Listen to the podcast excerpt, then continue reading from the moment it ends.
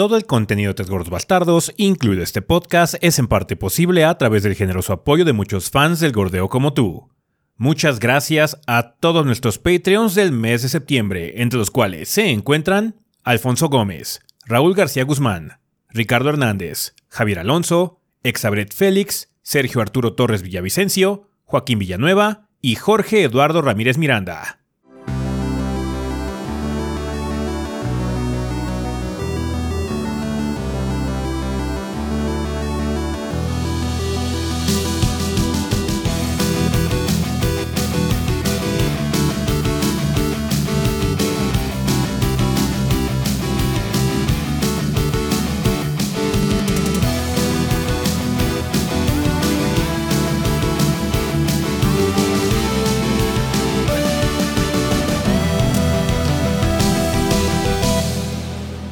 Pedo, banda? Sean bienvenidos al episodio 496 del podcast de los tres gordos bastardos. Yo soy su anfitrión Ezequiel y como ven aquí encuentro con el resto del elenco de los gordos. Eh, bueno, también de 3gb.com.mx porque aquí también anda el kit, eh, anda aquí de Failsafe. Sí, sí. Por toda la situación que pasó en la semana, afortunadamente se pudo resolver, pero claro que no le íbamos a desinvitar porque siempre está padre que esté aquí el kit con nosotros. Entonces, muchísimas Así gracias por venir, Soy la red de estos trapecistas. Sí, sí, sí. Entonces, pues, la red de protección, banda, porque sí, Sí. en efecto, como muchos habrán notado, la semana pasada no hubo episodio del podcast debido a una situación que tuvo Rafa eh, con su internet, que fue muy de emergencia. Por lo mismo, no pudimos tomar prevenciones para poder grabar con alguien más. Y ya saben que aquí no hacemos podcast tristes a menos de que haya pasado el temblor. Ajá. Sí, sí, sí, sí. Pero queremos asustar a los bandas, solo cuando realmente haya que informar algo. Sí. Sí, sí, sí. Entonces, desafortunadamente, desafortunadamente no pudimos tomar previsiones para poder grabar un episodio, pero ahora sí se habían tomado. De hecho, lo habíamos invitado aquí desde el inicio de la semana por si la situación de Rafa no se, no se componía, pero al final sí se pudo arreglar antes de la grabación. Entonces, Así qué bueno es. que eso sucedió y así. Muchas gracias por venir, Kid. Y si quieres, empezamos contigo. La tradición de siempre que has andado haciendo en estos días, que has andado jugando, leyendo o viendo. Dragon Quest, Skyrim, que esas ya son las de base por lo que resta del año, yo creo. ¿Cómo hacen Skyrim, güey? A ver, güey, espérate, el otro día me recontraprometieron que no se podía morir a Ela, güey. Y a Ela estaba muerta. Todo el mundo se Aela? puede morir, güey. Solamente los niños no se pueden morir. Claro. Sí, sí, pero. Pero me dijeron, ¿Quién no, es tu, compañero no se puede morir. No, Ah, sí, bueno, los compañeros sí se pueden morir. Los compañeros no solo se pueden morir, se pueden morir cuando tú no estés. O sea, Sí. si tú Ah, no, no. le dices a un compañero, no, y vete a la casa, se pueden morir en el camino. Estábamos contra tres ogros de nieve, güey. Ujú. Trolls de nieve y. ¿Eh? Ahí estaba. No, sí, sí, ya. los compañeros se pueden morir. Los únicos que no se pueden morir son los niños, como dice Ezequiel, y creo que algunos Jarls no se pueden morir, creo. Eh. Ah, pues se me murió. Y, pero no, recargamos la partida y ya. Ahí seguí. No, de hecho, matar a a- Lidia es muy común. Siempre se muere en un, Sí, en un Lidia sí es muy embudo. común en un embudo haciendo una así. pinche puerta cuando estás pegando a lo que sea. Entonces le pegas a todo y tú la acabas matando, güey. Li- Lidia está en la casa. Ahí se quedó. Por su seguridad. Eh, voy en la parte en la que tengo que recuperar el, el staff de Magnus, creo que se llama el güey, para aliviar una pelotota que está ahí en el colegio de magos. Ya. Ah, estás haciendo, estás haciendo este, vas a convertirte en Dumbledore, ¿eh? ¿No es Sí, parte de la sí, historia sí. eso, Psyquest? No, No, eso eso es es side quest. Esa La historia, es- mira, Tito, la historia de Skyrim dura como seis horas, ¿eh? Güey, Sí. pues por eso no acabo. Sí, no. Pues sí, es que esa es la Pues cosa. es que es si el chiste, o sea, es que Skyrim es, si Sí. estás disfrutando de algo te llama la atención, tú solo hazlo, güey, porque la historia principal la neta está como muy pedorra. Entonces, si Ajá. De repente te va, a llegar, te va a llegar alguien y te va a decir, oye, sabemos lo que hiciste, o lo que sea, te van a llegar los asesinos también, o los, o los ladrones y todo ese tipo de cosas. Nada vampiros, de eso es obligatorio, nada. Mm, Nada. Ya. El, el Ah, juego, pues. la, si te vas por la historia es nada, es como seis horas. Mm. Pero pues ese no es el punto de Skyrim. Sí, no. La neta. Pues nivel 18 y ya tengo para usar dos espadas. ¿Está bien? ¿Está bien? Más Está bien, bueno. más bien. ¿Qué más Y- andado jugando por aquí? Kirby's Dream Buffet. eh, que pues le di buen, buen rato a esa onda y todo bien hasta Probablemente que el- tu mini ya está estrenada también, de hecho. Yo no quería decir Sí. nada, pero bueno. Sí, probablemente Ya ya, está debe estar estrenada. la Sí, ya, ya, ya debería de estar estrenada. Ya, Sí. ya de, pues, sí, por cierto, ya está revisado el guion. Pero Sí. es- es- esa madre está muy mona y, y nada más procuren jugar con, con gente que tenga buen internet, que sean amigos suyos, local. O si tienen por internet, eh, se van a tener que tragar un poquito de lag. Ah, un juego de Nintendo con problemas de internet. Oh, Dios mío. Oh, ¿Quién, Dios lo hubiera, mío. quién lo hubiera pensado? ¿A qué ha llegado este mundo? El pleno 2000 2022. güey. Y Y Liva- podría ser el 2050 y sería lo mismo. Liva Live tenía. eh, eh, terminaron la- las dos finales. Ah, bueno, pues me faltaba uno. Ya, listo también. ¿Te faltaba uno? ¿Tiene tres? ¿O- No, no, hi- hice, hice Ah, ok, uno nada más. Me Hiciste uno y te faltó el otro. Ok. Uno es más corto que el otro. Mucho sí. más corto. Sí, sí, sí. Sin spoilers. Pero sí. Nada más así. De uno es más corto que el otro. Lo único Sí, que voy a decir. Y pues eso. Nada bien. más. Vale, eh, tú, Rafa, ¿qué has andado haciendo? Aparte de no tener internet, ¿qué has andado jugando? Offline. ¿Qué hubo, banda? ¿Qué Pues se sí, hace sin internet, Rafa? ¿Qué se hace sin internet? Te preocupas por no tener internet. es básicamente lo que se hace. Eh, no, pero bueno, pues eh, offline estuve jugando eh, afortunadamente Bear and Breakfast. eh, que es un juego que está disponible en, en tanto en GOG como Steam. Y pues, por suerte tenemos la versión de GOG y GOG no pide este, Autentificación. DRM, no te pide autentificación. Entonces, así sí, vamos a jugar and Breakfast. Y pues ya podrán ver la reseña eh, en el canal. Me parece que salió el día sábado, por ahí en la, en la tarde. Entonces, pues ya deberían de poder eh, eh, checarla. La verdad es que el juego está muy bueno. Si les gustan eh, los títulos tipo. también. está bueno, tiene un humor muy ligero. que es para que sonrías, no es para que te eh, botes de la risa, pero sí está, está cute. Um, y es muy buen juego administrativo porque pues básicamente tienes que manejar, manejar resorts hoteleros y empiezas como que muy sencillo porque nada más eh, la primera fase es nada más de- tengo que ponerle camas a unas habitaciones a, a los clientes en mi cabaña toda pedorra. Pero ya conforme vas avanzando es, eh, no, pues te- tienen que tener este baño, tienen que tener comida. O sea, no. Tienen que tener lujos como baño. Sí, lujos como baño, tienen que tener comida y que no se les acabe y hay que estar cocinando y poniéndoles comida, comida y también tienes que, en tu cabaña invernal tienes que tener un calentador porque si no se te mueren de frío los cabrones. Tienes que tener tres camas, trampas antiniñas rubias y así. Cosas así, así es. Entonces está muy, está muy bien hecho, está, está cute. Está lo recomiendo mucho. Y eso es lo que estuve haciendo la, mayoría, la mayor parte del tiempo sin internet. También estuve jugando otra cosa que de hecho van a ver los eh, resultados ah, eh, próximamente eh, en estos días. Eh, pero eso de hecho fue antes de que perdiera el internet. Pero bueno, ahora sí ya. ya Está pude terminar con los últimos detalles que hacían falta. Vale, eh, tú, Adrián, ¿qué has andado haciendo? Eh, pues salió la mini de Roller Drome el jueves, me parece. Eh, está, está muy bueno el juego, pero te tiene que gustar algunas cosas, como te tiene que interesar mucho pulir tus habilidades. Te tiene que interesar mucho como que te gusten las mecánicas de un juego. Porque la historia está así como... ¿eh? ¿Jugaste Y- My Friend Pedro? Sí, es como, es como My Friend Predo, es como Hotline Miami, es como ese tipo de juegos donde el juego no dura mucho, pero pues, el chiste es sacar mejores puntuaciones y pues, volverte bien cabrón.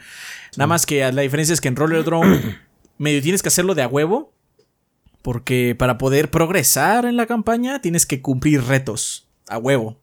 Ah. Entonces tienes que hacerlos. Ajá. De hecho, eso es lo que me detuvo por un, por un tiempo. Entonces, eh, si, si- si pueden, chequen la, la- la mini. Está, bastante interesante el juego. No es particularmente largo, pero está interesantón. También, como les dije hace ya rato, estoy jugando SD Gundam. Algo, algo Alliance, no me acuerdo cómo se llama, tiene larguísimo. Este, pero ya llegué al punto conocido como el grind, donde tengo un chingo de Gundams. Pero el juego te dice, ah, sí, para pasar esta misión te recomendamos un Gundam nivel 20.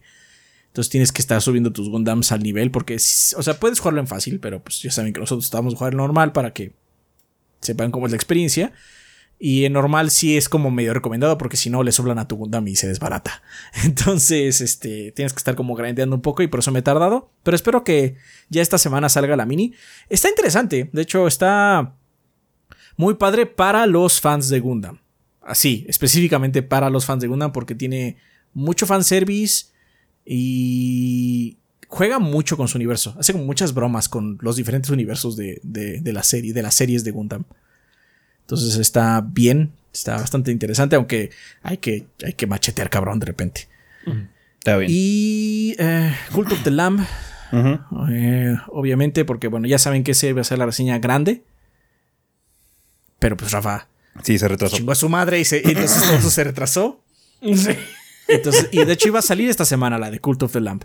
Pero. Sí, sí, sí va a tener que ser, ojalá la que siga, porque obviamente todo lo Rafa nos fue retrasando varias cosas. retrasó varias cosas. No, de hecho, lo que tuvimos que hacer fue, adelantar minis y cosas así, pues hubo muchas minis esta semana y va a seguir habiendo. De hecho, esta semana, banda, de seguro va a haber estrenos dobles, va a haber días con dos videos. Entonces. Entonces, sí, una disculpa. Eh, sé que muchos de ustedes ya la están esperando, lo, ponen en sus comentarios.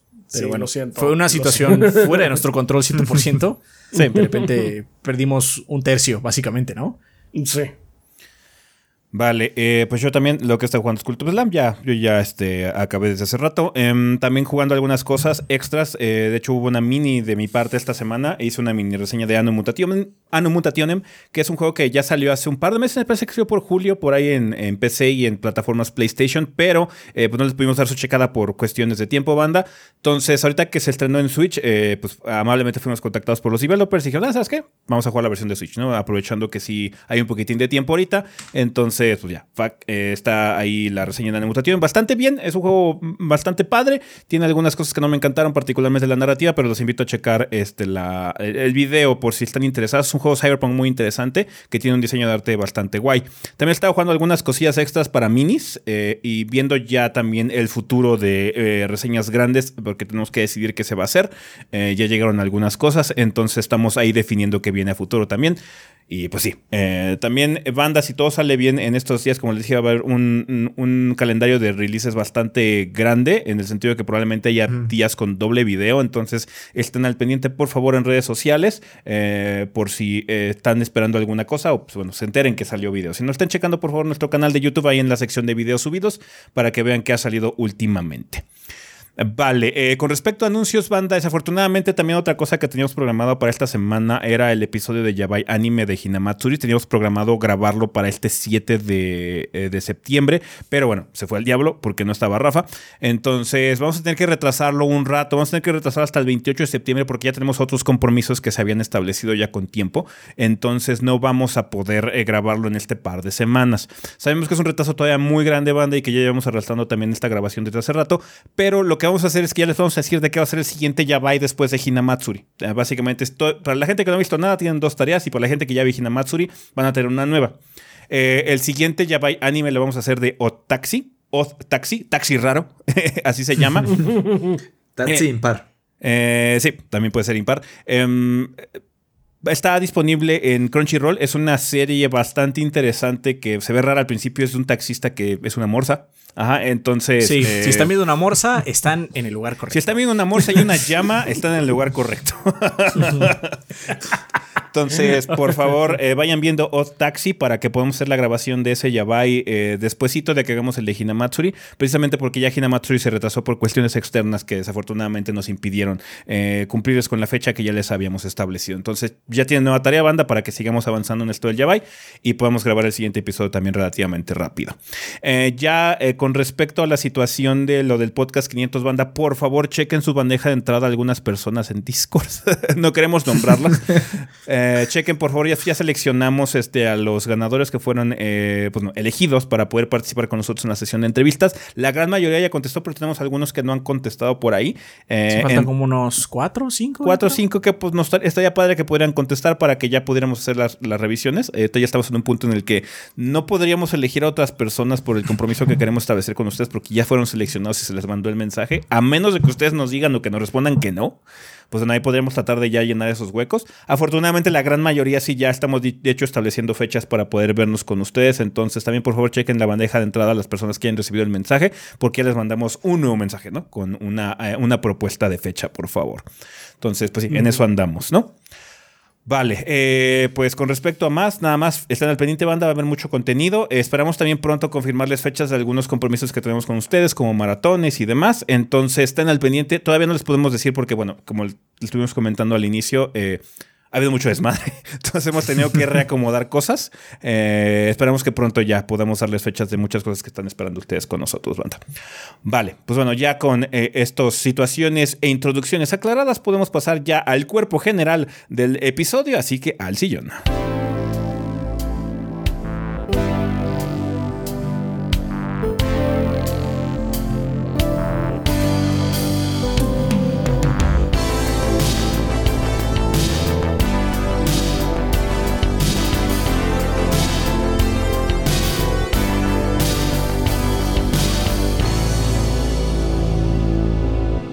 Y bueno, banda, pues ya estamos aquí en el sillón donde vamos a hablar un poco sobre las noticias más relevantes de la última quincena, porque bueno, obviamente no hubo episodio de la semana pasada, entonces vamos a abarcar algunas cosillas relevantes que todavía venimos colgando y que tenemos que platicar de ellas.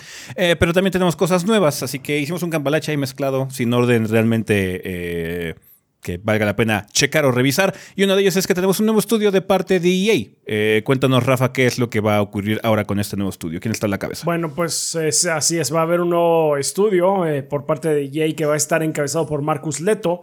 Eh, Marcus Leto es co-creador de Halo. Fue uno mm. de los creadores de Halo. Entonces, pues es interesante que él esté ahí.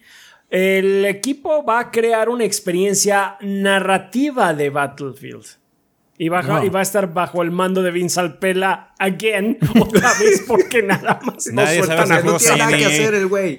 Porque no tiene nada que hacer. No, no, no, nadie, no quieren soltar a Vince Ampela, de veras que él está, él, es el comodoro que está a cargo de toda la pinche flota. este, obviamente Vince Ampela, pues es la cabeza de, la franquicia de Battlefield, además de que es el, responsable de Respawn. Um, pero bueno, este nuevo estudio se va a llamar Rich, eh, Richline Games. Um, también EA confirmó que Lars Gustafsson, que ha estado en la franquicia desde el inicio desde, de Battlefield, ya se va a ir de la compañía para buscar otras oportunidades. No, ese 2042. Sí. Estuvo fuerte. Oh, yes. Bueno, pues de acuerdo con un comunicado, la compañía, la nueva compañía, está compuesta por veteranos de la industria alrededor del mundo y van a ser los veteranos instrumentales para construir el futuro de la franquicia. Ah, por su parte, Marcus Leto eh, dijo que es un gran honor tener la oportunidad de colaborar con DICE y Ripple Effect para guiar la nueva iniciativa de expandir la narrativa, eh, la forma en la que se cuenta la historia y el desarrollo de oportunidades en la serie de Battlefield. Y pues supongo que es un, es un área muy grande de oportunidades porque la narrativa de Battlefield siempre ha estado espantosa. Mm. Entonces, pues Solo por, arriba, sí, así es, así es. Eh, de hecho, otro detalle es que Leto también fue director creativo en Bungie. Él dejó la compañía en el 2012. Mm. Y pues ahí lo tienen. Va a haber una, un estudio de EA dedicado a hacer una experiencia narrativa de Battlefield. Entonces, pues a ver qué tal les queda.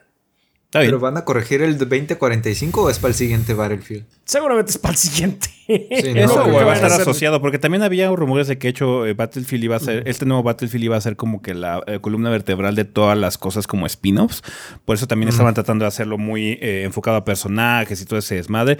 Ya, de hecho, el Battlefield ahorita parece que la segunda temporada mejoró varias cosas. Todavía no es una experiencia ideal, pero parece que ya está bastante bien. Entonces, por lo menos sí ha estado mejorando la situación. no como otros, de hecho, de los que vamos a hablar justo ahorita.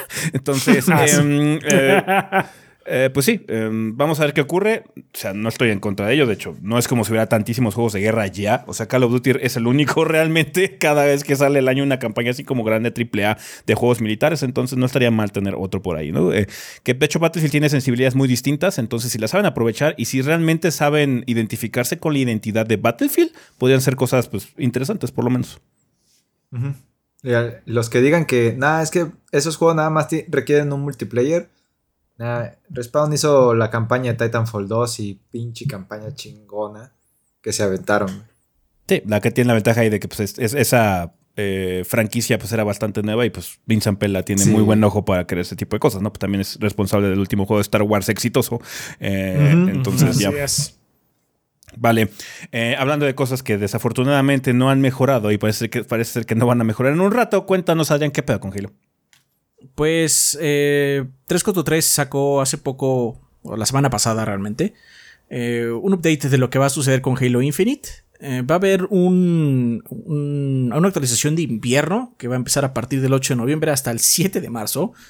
Que va a agregar el beta de la Forja, que es algo que la comunidad ha estado esperando desde hace un rato. Que se retrasó porque usualmente iba a estar en septiembre, me parece, a inicios de septiembre la, el beta de la Forja, pero creo que se retrasó. Sí, pero bueno, pues ya, ya está, ya tiene una fecha, vamos a decirlo así. Eh, va a poner el network de la campaña cooperativo en línea. Y va a incluir, justamente por lo de la campaña cooperativo, va a incluir el Mission Replay, que hacía falta. Eh, de ya habríamos hablado de esto, creo que en otro podcast. También van a incluir otro Battle Pass de con 30 niveles. Eh, van a hacer cambios en, en, el cuánto XP vas a ganar. Y va a haber un nuevo modo de juego llamado Covered One Flag. Y un evento en diciembre que es Winter Contingency 2, el segundo. Y un evento en enero, John Fire. Y pues arreglos de calidad de vida. Eh, esto porque la tercera temporada realmente va a ser hasta el 2023. Eh, va a empezar justamente cuando termine la actualización de invierno. El 7 de marzo comienza la tercera temporada de Halo Infinite. Eh, va a tener dos mapas nuevos, arena, eh, perdón, mapas nuevos para arena y victim battle, un arma nueva que es el M392 Bandit, un nuevo equipo, 100 niveles de un, nuevo battle pass con 100 niveles, eh, un buscador de juegos de jugadas, perdón, de partidas personalizadas. Eso está bien, supongo. sí, tú sabes, ¿no? Básico, junto con lo de experiencia en los matches. Pero va a estar en beta. no, no, este no es beta. Por suerte este no dice beta. el este que dice beta, es Forja nada más. pero nada más 2023. Y lo de experiencia también. por eso, de hecho, el Battle Pass de 30 es básicamente para probar el beta de ahora, el nuevo tipo de experiencia que les van a dar cada vez que jueguen partidas. Sí, ¿Sabes, de qué no va a tener, ¿Sabes de qué no va a tener buscador? De coop. O sea, no va a haber matchmaking en cooperativo. Tienes que juntarte con alguien y ponerte de acuerdo a fuerzas. En lugar de que te busque a alguien con quien hacer co-op. Mm. Bueno, supongo que, mira, co-op no me preocupa. O sea, estaría bien que estuviera nada más para que estuviera, pero en co-op sí siento que sí, es mejor. Sí, sí, veo que necesitas como un amigo, ¿no? Ajá. Hablarle a alguien, ¿no? Sí, porque si no te metes acá en una campaña de trolls y ya vale verga, ¿no? Yo creo que por eso lo desecharon así. De... Sí, está bien. Lo, lo tomo así. No hay problema. Eh, va a haber eh, nuevamente fractura, un pequeño evento narrativo Va a haber más actualizaciones de Forja porque va a seguir en beta para esas épocas, eh, según Spectra 343, y más mejoras de calidad de vida. Eh, eso es todo lo que ellos esperan hacer hasta la tercera temporada que va a concluir en junio 27. Bastantes prolongadas las, las temporadas. La temporada 2 va a durar 10 meses. Sí, pero lamentablemente con el anuncio de todos estos cambios y mejoras, por así decirlo, vino el anuncio de que ya no va a cumplir eh, uno de los puntos que eran necesarios y era que ya no va a haber campaña eh, cooperativo local eh, en la campaña Halo. Pantalla dividida, básicamente. Así es. básicamente, Halo 5 no tuvo, hubo muchas peleas, la gente, y el estudio dijo, sí, bueno, sí lo vamos a poner el que sigue. No. no va, no va a tener. Fuck. Sí. mucha gente... fucking lie. fucking lie. Entonces, ah, obviamente hay gente que se enojó, es muy entendible. Hay mucha gente que juega en cooperativo la campaña con padre-hijo. De hecho, es muy común esta situación padre-hijo porque son tradiciones. De hecho, generalmente cuando eh, se habla de la campaña cooperativo, los mensajes son, no, es que yo lo juego con mi papá o con mi tío o lo que sea, ¿no? Y pues sí, hubo, hubo decepción obviamente, ¿no? Muy justificada. Muy justificada. lo que la, la, lo que la, este, la comunidad está esperando ahorita es Forja. Porque pues es lo que puede darle un poquito de aire fresco al asunto. Porque pues eh, la que hace ahí todo es la comunidad, ¿no? Pues sí. Al final del día. Sí, pero creo que hay algo importante es que la Forja no va a tener un buscador incluido dentro de su sistema de, forma inicial. No sé si para la segunda temporada ya lo voy a incluir. Supongo, que, el, supongo que el segundo, la segunda actualización beta que menciona ahí es eso. Sí, porque si de principio es para que tú pruebes las herramientas, pero no vas a poder buscar juegos realmente. Entonces, así como, ok. Ok, bueno, pues este, gracias, supongo. ¿Quién sabe qué desmadre se traen? Está, No sé, está está la- puerco. Sí, Está puerco el asunto. Pero, las pues, nalgas. ¿quién quiere que les digamos? Si están jugando todavía, debe ser por algo. Nosotros ya nos fuimos desde hace mucho tiempo. Eh, de todas maneras, eh, probamos muy poco multiplayer, no era lo nuestro. Eh, yo la verdad es que yo ya esperaba que para estas alturas hubiera algo en la campaña Más nuevo. sólido, sí. No, algo en la campaña. Pues a mí me gusta Halo por single player, pero yo sí estaba esperando que, como es un juego de servicio, donde se están, en teoría, sacando muchas cosas de multiplayer, que no pasó eso. Dije, bueno, a lo mejor le van a dar amor también un poco así como más seguido a la campaña. No pasó tampoco eso. No. Vamos a tener, eh, Este- yo creo que vamos a tener timeline tipo Cyberpunk, tres años después. Tres años después, sí. De hecho, hay, hay noticia de eso pronto. A propósito, sí. Entonces, Ay, pues, la pérdida del co-op local. Pues es lamentable. está cabrón. Más que nada porque también es una promesa que se hizo por un reclamo. Sí. Fue un encontronazo que tuvieron los fans con 343 y se hizo la promesa de parte de 343 que ningún Halo de ahora en adelante iba a ser lanzado, lanzado sin campaña eh, cooperativa en split screen. Obviamente el juego fue lanzado sin campaña cooperativa en split screen, pero se había prometido que iba a llegar y al final Pero, "¿Saben qué? pero Ya no, no". se preocupen, sí, como. no, bueno, sí. Entonces, Nos sí. hemos olvidado de esto. Well, that was a fucking lie. Entonces sí ha habido mucho eh, outrage en general, por lo menos en Estados Unidos, eh, eh, sí ha habido mucha situación de enojo en muchos sentidos porque el, el juego se siente muy mal manejado por parte de 343 que desafortunadamente no es sorpresa para nadie. O sea, llevamos un buen rato eh, con este estudio tratando de levantar a Halo, eh, haciendo promesas que no puede cumplir, sacando desastres o pequeños desastres. La Master Chief Collection era un, desastre. Ahorita realmente es- la gente está celebrando mucho la Master Chief Collection después de varios años de que salió, pero porque ahorita ya está arreglada, sino duró 3, 4 años eh, sin... eh, sin arreglar los problemas fundamentales que había dentro de, de- de- de ese lanzamiento, ¿no? Entonces, eh, mucha gente está pidiéndole a Microsoft básicamente ahorita que ya cambien de developer para Halo. Quizás no en el sentido mainline, quizás darle tiempo a que 343 reestructure muchas de esas cosas y sacar algún tipo de spin-off o algo. O sea, sacar un ODST o un tipo Reach por algún otro estudio. Modos, ya tiene muchos estudios Microsoft ahorita. Si se concreta lo de Activision Blizzard, por ejemplo, ya tiene muchos estudios que hacen first person shooters en primer lugar. Sí, Ajá, pues ya entonces- tiene uno, ¿no? Pero. Sí, entonces, eh, pues no estaría mal, precisamente para darle un poquito de aire fresco a esta franquicia, que es muy importante. O sea, mucha gente que no esté conectada, o sea, en, en este sentido, que no entienda muy bien por qué hay tanto Halo, es como si estuvieran descuidando a la franquicia de Mario o la franquicia de Zelda, ¿no? Son cosas que son muy emblemáticas de una compañía. Master Chief está en las cajas de los Xbox, ajá, cuando los sacan y los venden. Entonces, es una franquicia que tiene que estar al pelo. Y desafortunadamente, de las tres compañías, ahorita la que está fallando en sostener a sus mascotas, a sus franquicias importantes, es Microsoft. Eh, porque sí, sacar sacará fuerzas chidos y el avión de Microsoft Flight Simulator y todo lo que quieras. Pero Master Avión Chief es un ícono. Avión Avión Chan. Chan. Avión Chan sí está muy bien cuidado, pero Master Chief está en now ahorita. ¿ah? Y Carrito Kun, güey. Y Carrito Kun, sí. Chan Eh. Carrito. Entonces, son los. es un problema muy grave. O sea, siento que eh, también ha sido una situación muy extraña porque. Matt Booty ahorita hace poquito que es el líder básicamente de estudios de- dentro de Microsoft hizo una eh, entrevista donde básicamente estaba diciendo que ahorita hacer juegos está siendo muy complicado, el proceso es muy complejo debido a la pues, la redundancia, la complejidad de los juegos. Y parece ser que en su opinión lo que está ocurriendo mucho, o eso dio a entender, es que el proceso de quality assurance no está, no se actualizó con la, la industria como tal, ¿no?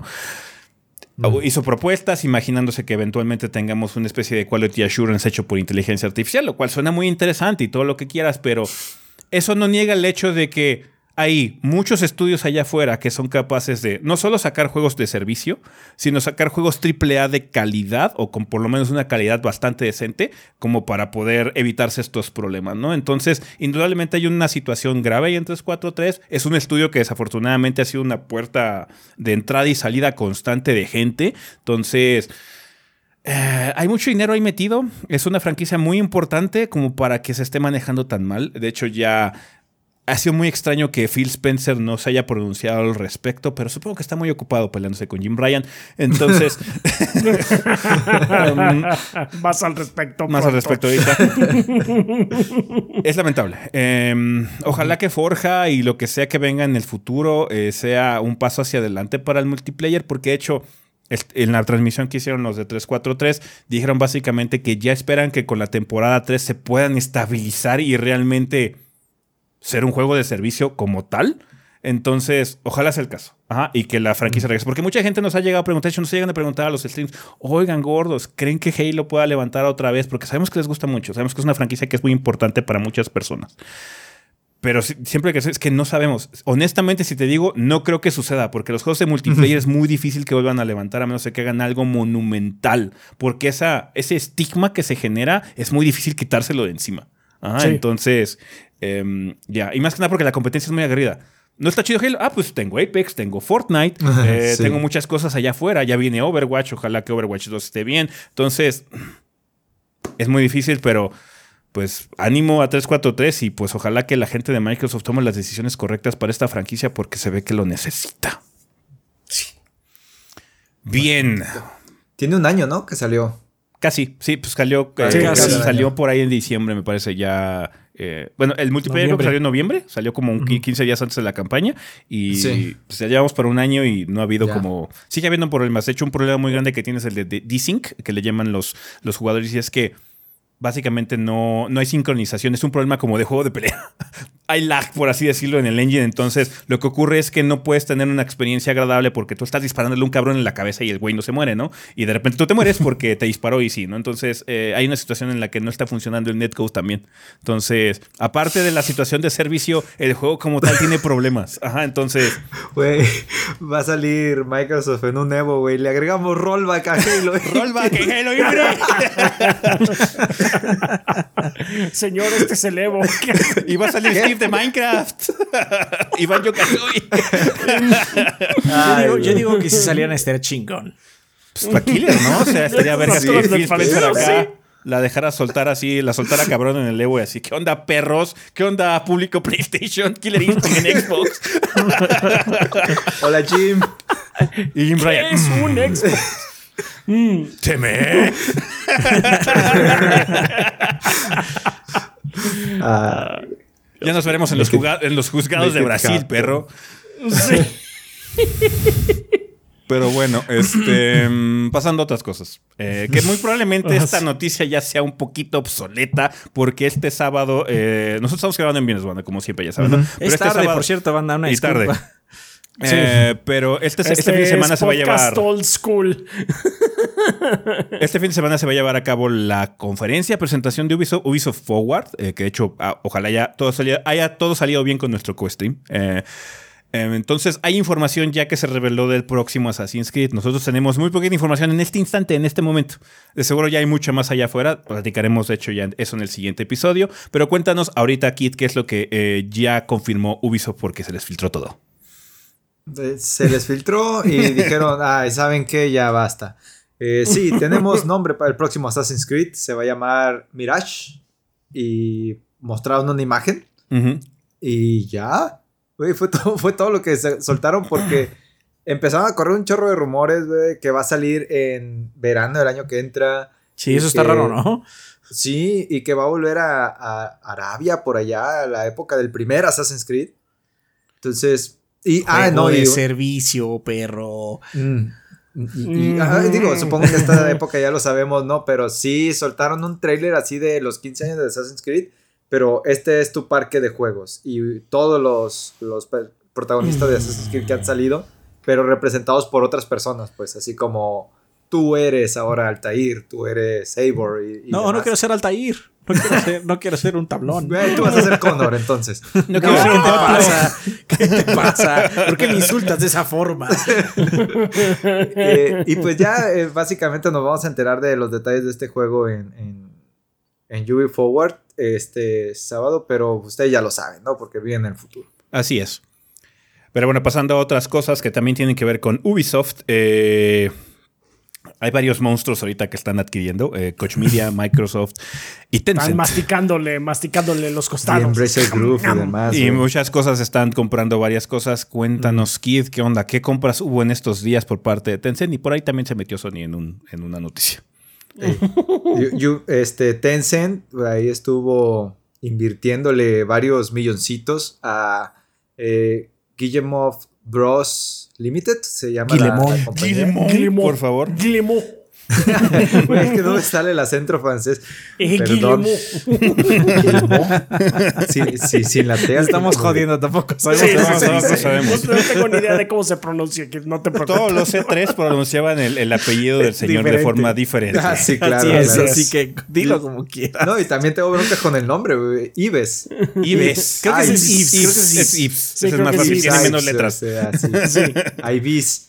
Este, bueno, pues eh, Tencent le invirtió 300 milloncitos eh, de dólares en esta compañía. No necesariamente es Ubisoft, sino la accionista mayoritaria de Ubisoft, que Sí, es la de, de compañía. hecho, de- creo que no son, perdón que, que te interrumpa, Ajá. creo que no son dólares, creo que son euros. Ah, es cierto, es verdad. Es sí, verdad. sí, sí, sí. Son 300 Oh, millones sí, de sí, euros, güey. Eh. Que eso representa lo más que pueden vender sin llegar a ser la mayoría. El 49.9% de acciones disponibles al público la tiene Tencent ya. Solo lo necesario para no tomar decisiones directas en la, en la mesa directiva. Que por cierto, no están invitados, ¿no? No tendrá asientos en la junta directiva en ninguna compañía, ni en Ubisoft ni en Guillemot Bros. In- eh, Tencent puede aumentar sus acciones en Ubisoft hasta el 9.99%. No puede venderlas por 5 años. Y aparte le dará a Guillemot un préstamo para financiar su deuda, que ahí creo recordar era un préstamo abierto, así de cuando lo necesites, ahí está la lana. Sí. Qué miedo esos. Señor, señor Gilmont, eh, somos su amigo, el gobierno chino. Ajá, sí, Este, qué miedo. La ¿Qué neta, qué miedo. Sí, ¿no? Es como Ah, pedirle un no, favor a la mafia, güey. está Una, no, una de las estipulaciones más, más importantes que se tiene dentro de este trato, estoy seguro, es que Ubisoft jamás de los jamases puede hacer un juego de Winnie Pooh. Y por lo que de decir Ezequiel, nadie de nosotros puede ir a China ya. Los asesinos nos van a matar mañana, güey. Sí, entonces, ya, güey. Madre. Ponlo de, ponlo de tag en el video, güey. No hay. Eh, Tencent aprovechará para traer varios juegos AAA de Ubisoft a dispositivos móviles y a PC en China, lo cual espero yo aliviane las deudas que dicen tener. Y las acciones de Guillemot Bros. en Ubisoft ya pueden llegar al 29.9%. Entre las dos compañías combinadas podrían tener la mayoría de Ubisoft con la junta dominada por la familia Guillemot y Tencent, sin aparente poder de veto. Eh, Guillemot pues siempre ha dicho que esta madre es una compañía familiar, que no le gusta que otras compañías se metan, pero hijo, es la segunda vez que Tencent le está metiendo mano a Ubisoft. sí. Ya van No, dos, güey. es, es que les dan fajos de billetes con feromonas, entonces ahí sí los vencen, güey.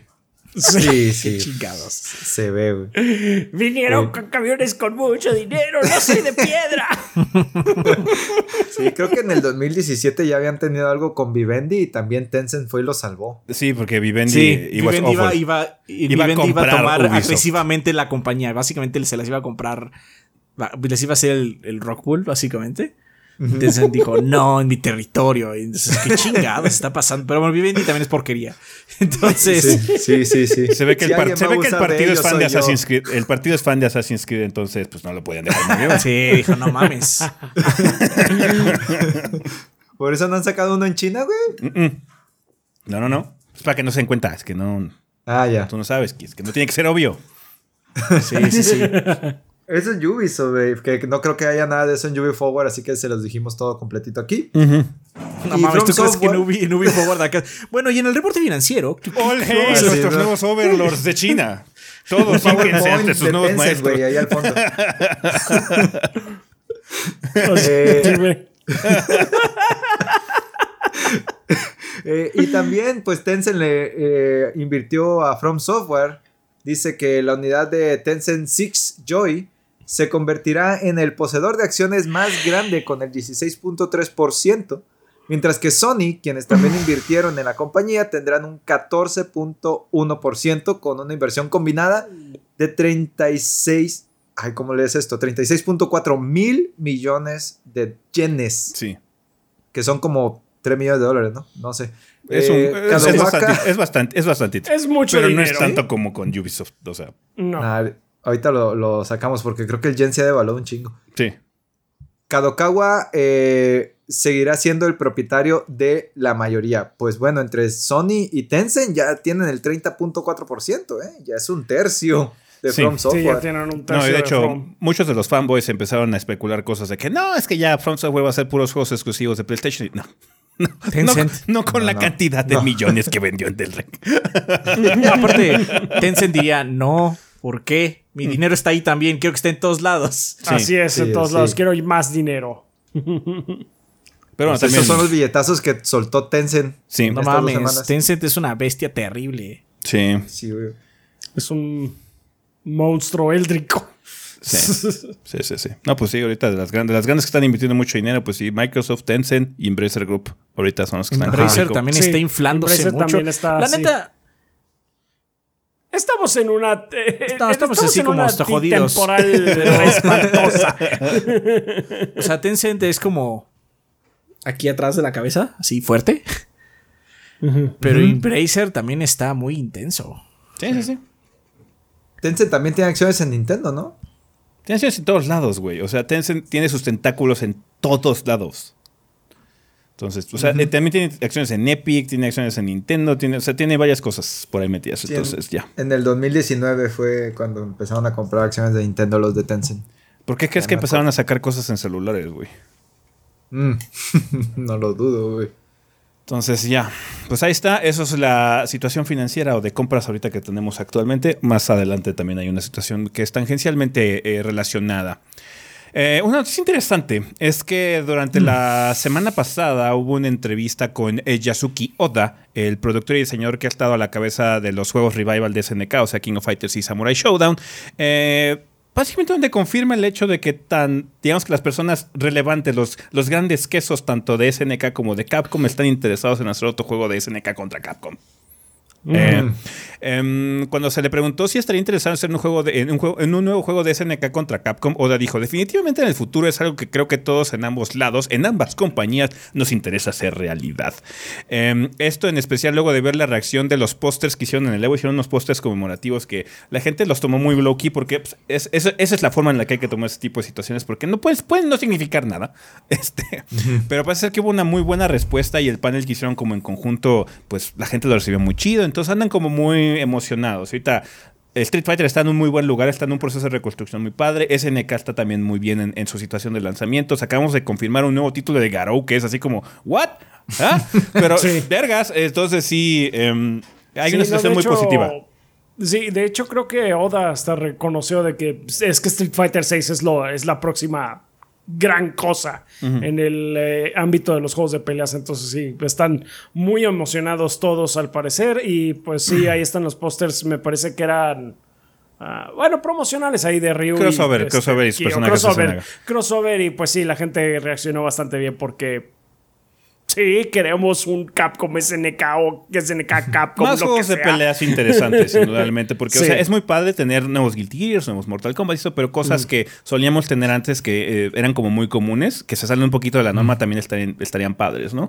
Em, Individualmente, es, es- es algo que se comenta generalmente mucho en nuestro de la FGC, es que independientemente de cómo, Street Fighter, cómo esté Street Fighter en ese momento, sigue siendo la franquicia que las, los japoneses por lo menos voltean a ver como el estándar en muchos sentidos, ¿no? Porque es, es uno de los nombres más populares que existen en la industria de los videojuegos, es muy reconocible en sus personajes.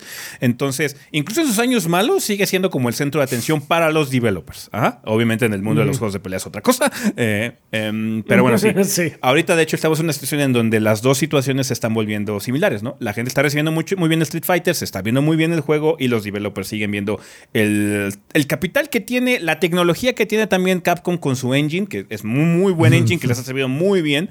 Eh, y pues se ve que Street Fighter 6 puede, si las piezas se siguen acomodando bien y no hay malas noticias con respecto a precios, monetización, season passes, todo lo que puede cagar Capcom en el camino, podría ser un muy buen juego de peleas y un lanzamiento bastante exitoso para la compañía, ¿no? Entonces estamos, estamos en una situación muy saludable. El futuro de los juegos de pelea se ve bastante brillante en muchos sentidos, por eso también queremos que cosas como Microsoft entren al ruedo y traigan de nuevo cuenta Killer Instinct. Eh, y con esa situación que tenemos ahorita de Marvel y Capcom completamente fría, qué bueno que estemos haciendo crossovers con eh, otras cosas que son populares. Capcom contra SNK contra Capcom 2, el, el SBC2.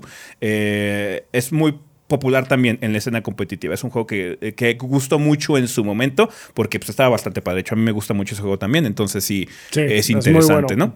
Es muy bueno ese juego, sí. Em, también se le preguntó si había algún plan en específico. Yoda respondió: No hemos hablado en detalle con nadie de Capcom al respecto. Quizás haya sido un comentario vago. Sin embargo, tenemos mucha experiencia en crossovers con cosas como Akuma y, y en, Tekken, Terry en Fighting EX Layer, en Smash Bros. y Viking en Samurai Showdown. Recientemente no hemos hecho nada con Capcom, ni siquiera una colaboración con personajes, que de hecho es una mentira. Eh, así que ese póster en cierta forma fue el primer paso a algo que podría suceder en el futuro. Acaban de estrenarse los juegos de de SNK de Mega Man que salieron en el Neo Geo Pocket. es colaboración entre Capcom y SNK, perro, ¿qué onda? o sea, tuvieron que pedirle permiso. se le olvidó a él. Sí, o sea. ey, ey, ey. Los departamentos a legales mí se me están hablando. También. sí, los departamentos están en contacto, sí. Ajá. A mí se me hubiera olvidado también. um, cuando se le preguntó si habría que esperar otros 20 años para ver una nueva entrega de SNK contra Capcom, Oda replicó: 20 años es definitivamente demasiado para mí. Trataremos de hacerlo en 10. Ah, bueno. es que aparte hay que considerar una cosa. O sea, mucha gente dice: es que antes se hacía mucho y ahora son huevas los desarrolladores y no hacen nada. Y pues sí, no, porque, o sea, esos juegos son muy padres. Los de conjuntos están chingones, no voy a negar. Pero la mayoría se hicieron realidad porque rehusan puerquísimo los sprites del pinche alfa. Los invito a ver. Sí, El sprite de Morrigan en Capcom contra SNK 2. Se ve espantoso el Vean el sprite de Morrigan. Sí hay uno que está gastado como calcetines ese. sí, sí, sí. Pero es, la ventaja de los sprites. Es más fácil incorporarlos a otro engine y básicamente hacer un juego porque ahora son puros modelos 3D y no es tan fácil importar un modelo 3D a otro engine. Requiere más trabajo. Ajá. Si es que se puede en primer lugar. Depende mucho de los engines que se estén usando. Depende mucho de su propia tecnología. Seguramente Capcom usa cosas de ellos mismos nada más que tienen su Usa Mugen, güey, no se habla. El Mugen, de hecho, funciona con sprites y por eso sí, sí. puede meterle así como miles y miles, ¿no? Entonces, la razón también por la que estas colaboraciones fueron desapareciendo es porque el trabajo es más difícil. O sea, digo, esos sprites de alfa, hijo de su madre, están le salieron, le salieron, le salieron baratos. en, el, reuso le salieron baratos. No está mal, o sea, eh, me gustan esos juegos también, ¿no? Son divertidos, son celebraciones muy peculiares, pero hay una razón del por qué existen también. No nada más son porque, ah, es que lo hicimos. No era porque lo podíamos hacer. No eran juegos muy homogéneos en ese sentido. No. Entonces sí, eso, eso, puede afectar mucho. De hecho, sí, como particularmente yo jugué mucho las de Capcom contra SNK, no no SNK contra Capcom. Eh, y sí se notaba que los eh, sprites de los personajes de Capcom sí estaban recicladísimos y los de SNK estaban como que hechos a la talla, a la medida para, para ese juego. Entonces sí había una disparidad bastante notable. Así de que nada más así como que, ah, bueno, hicimos a, a Ryu, a Ken, en el 2 hicieron, rehicieron a Chun-Li porque en el primero la agarraron del alfa también. es que estos sprites del alfa les gustaron mucho. Sí, sí, eh, les gustaron. Entonces, bien poquitos y el resto así puro de los alfas y puta madre se veían espantosos. O sea, Morrigan era el que más eh, resaltaba negativamente. Se veía espantoso. Estoy viendo en Wikipedia, güey. Los cinco juegos de SNK contra Capcom o Capcom contra SNK salieron en cuatro años, güey, del 99 al 2003. Sí. imagínense ese ritmo de, producción. Em, por otro lado, de, por el parte de Capcom no ha habido ninguna conversación seria, pero sí ha habido ruido que sugiere que ellos también están interesados en una colaboración. De hecho, han tenido varios paneles, ha habido muchos paneles de comunicación con los fans, donde están las cabezas de todos los estudios de juegos de pelea platicando y echando desmadre. O sea, ahí está este, o, este Oda, también está el de Tekken, ¿cómo se llama este? Eh, Arada. Arada, o sea, están los nuevos encargados de, de, Street Fighter, entonces sí están echando el desmadre, también está Ishiwatari ahí echando el desmadre con ellos, entonces sí, eh, la, industria de los juegos de pelea ya entendió que como son un nicho, no pueden competir entre ellos realmente, mejor, se dan la mano, ¿no? Mejor se dan la mano, entonces sí, estamos en una situación que tiene potencial muy interesante para el futuro de los juegos de peleas, entonces, yeah, vamos a ver qué onda. Em, se le preguntó también, eh, pues bueno, Hideaki Itsuno, que es el director de Capcom contra SNK2, dijo a Polygon el año pasado que le encantaría un día hacer un tercer juego de la serie, pero ahorita está muy ocupado porque, bueno, sigue siendo el encargado de la franquicia de Devil May Cry y se acaba de anunciar Dragon's Dogma 2, que también es eh, el encargado. Entonces, si se hiciera un nuevo Capcom contra SNK por parte de Capcom, tendría que ser un nuevo equipo. Yo creo que estamos en una mejor posición para que sea un SNK contra Capcom hecho por SNK. Ah, entonces. Sí, aparte de ellos son los que Ellos han estado más interesados también. Sí, sí, sí. Entonces, pues ahí está. Vamos a ver. Ojalá haya más noticias en el futuro. Pero ahorita ya tenemos con qué comer. Todavía no sale Street Fighter. No tenemos ni fecha. Estaría por Street Fighter 6. Entonces, eh, esperemos que pronto eh, den un poquito más de información. Eh, de hecho, ahorita vamos a platicar un poquito al respecto. Em, pero bueno, continuando con las noticias de esta semana. Hace tiempo les confirmamos la existencia de un juego mexicano que se llama Night Years of Shadow. Parece que ya tiene fecha de salida. Rafa, cuéntanos cuándo sale. Pues sí, resulta que va a salir este 10 de octubre. Eh, este título que parece ser tipo eh, Metroidvania con sprites. Eh, creo que también tiene música. No me acuerdo de quién era la música, pero sí me acuerdo que era un. Era algo que estaban presumiendo mucho el compositor. O la compositora. ¿Era Yamaoka? Creo que sí era Yamaoka. Sí, creo que es probable, sí. Sí, sí, sí, sí. Sí, sí, entonces, y de hecho en el trailer mencionan otros compositores invitados que parece que sí le, les importa mucho la música del juego. Mm. Entonces, eh, qué bueno. No, no, no, eh, espérame. Era, era Michiru Yamane, la de Castlevania. Ah, sí, es cierto, la de Castlevania. Sí, sí, sí. sí, sí. Porque así como Yamako, bueno, también. Supongo que si tiene así como tintes de terror está chido, ¿no? sí, sí, sí.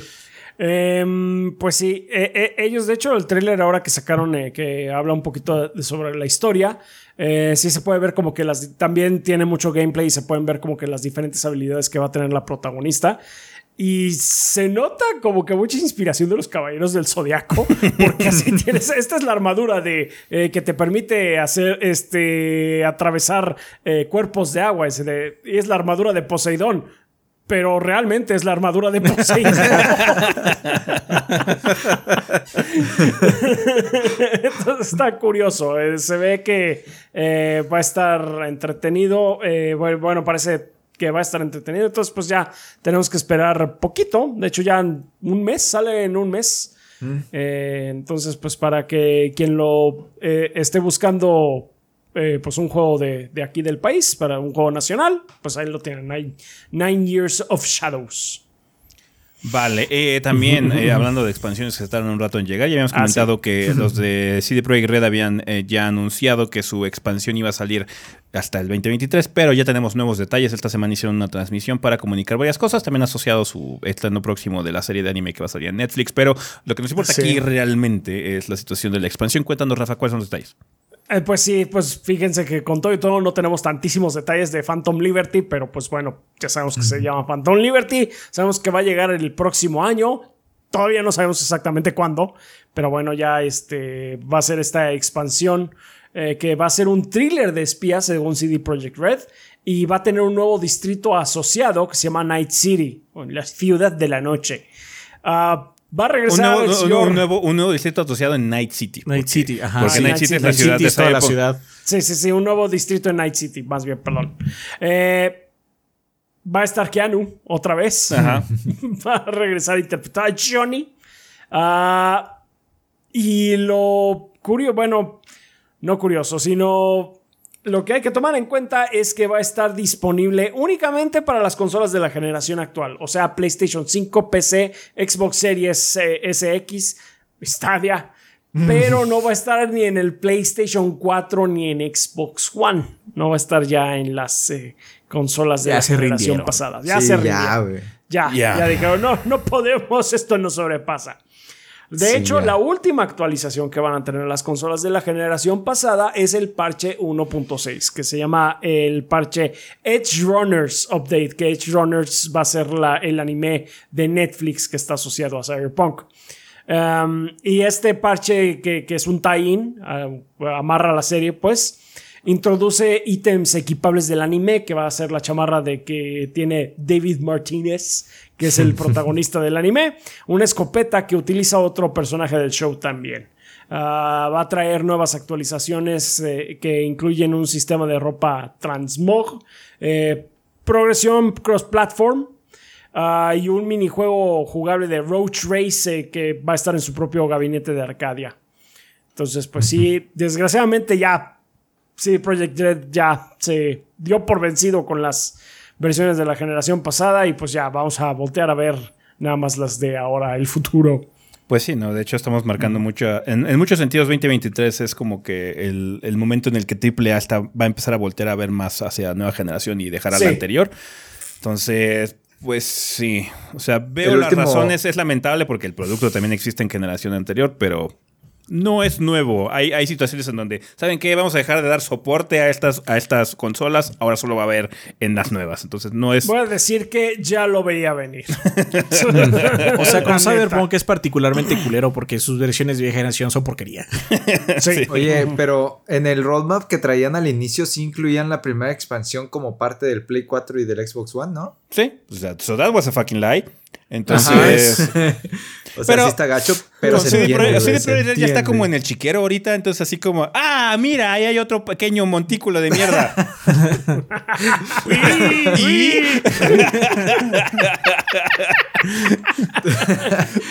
Déjame lo agrego en mi lista de montículos.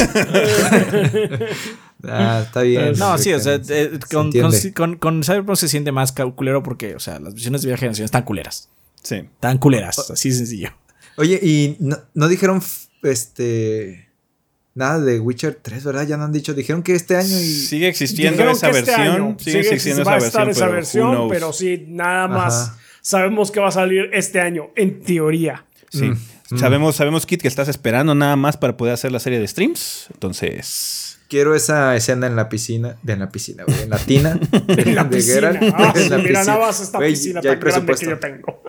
Es tan grande que se usan en los pies. Así es. Está bueno. Eh, pasando a otras cosas, eh, esta semana me parece se celebraron ya eh, los 20 años de Mafia, entonces la gente de 2K empezó a hacer varios anuncios en Twitter y parece ser que ya confirmaron que están trabajando en un nuevo título. Cuéntanos, Adrián, cuáles son los detalles. Pues eh, Hangar 13 está desarrollando un nuevo juego de mafia. El, administrador, el administrador general de Hangar 13, Romal Ladik, reveló la noticia. Dice, me da gusto confirmarles que hemos comenzado a trabajar en un nuevo proyecto de mafia.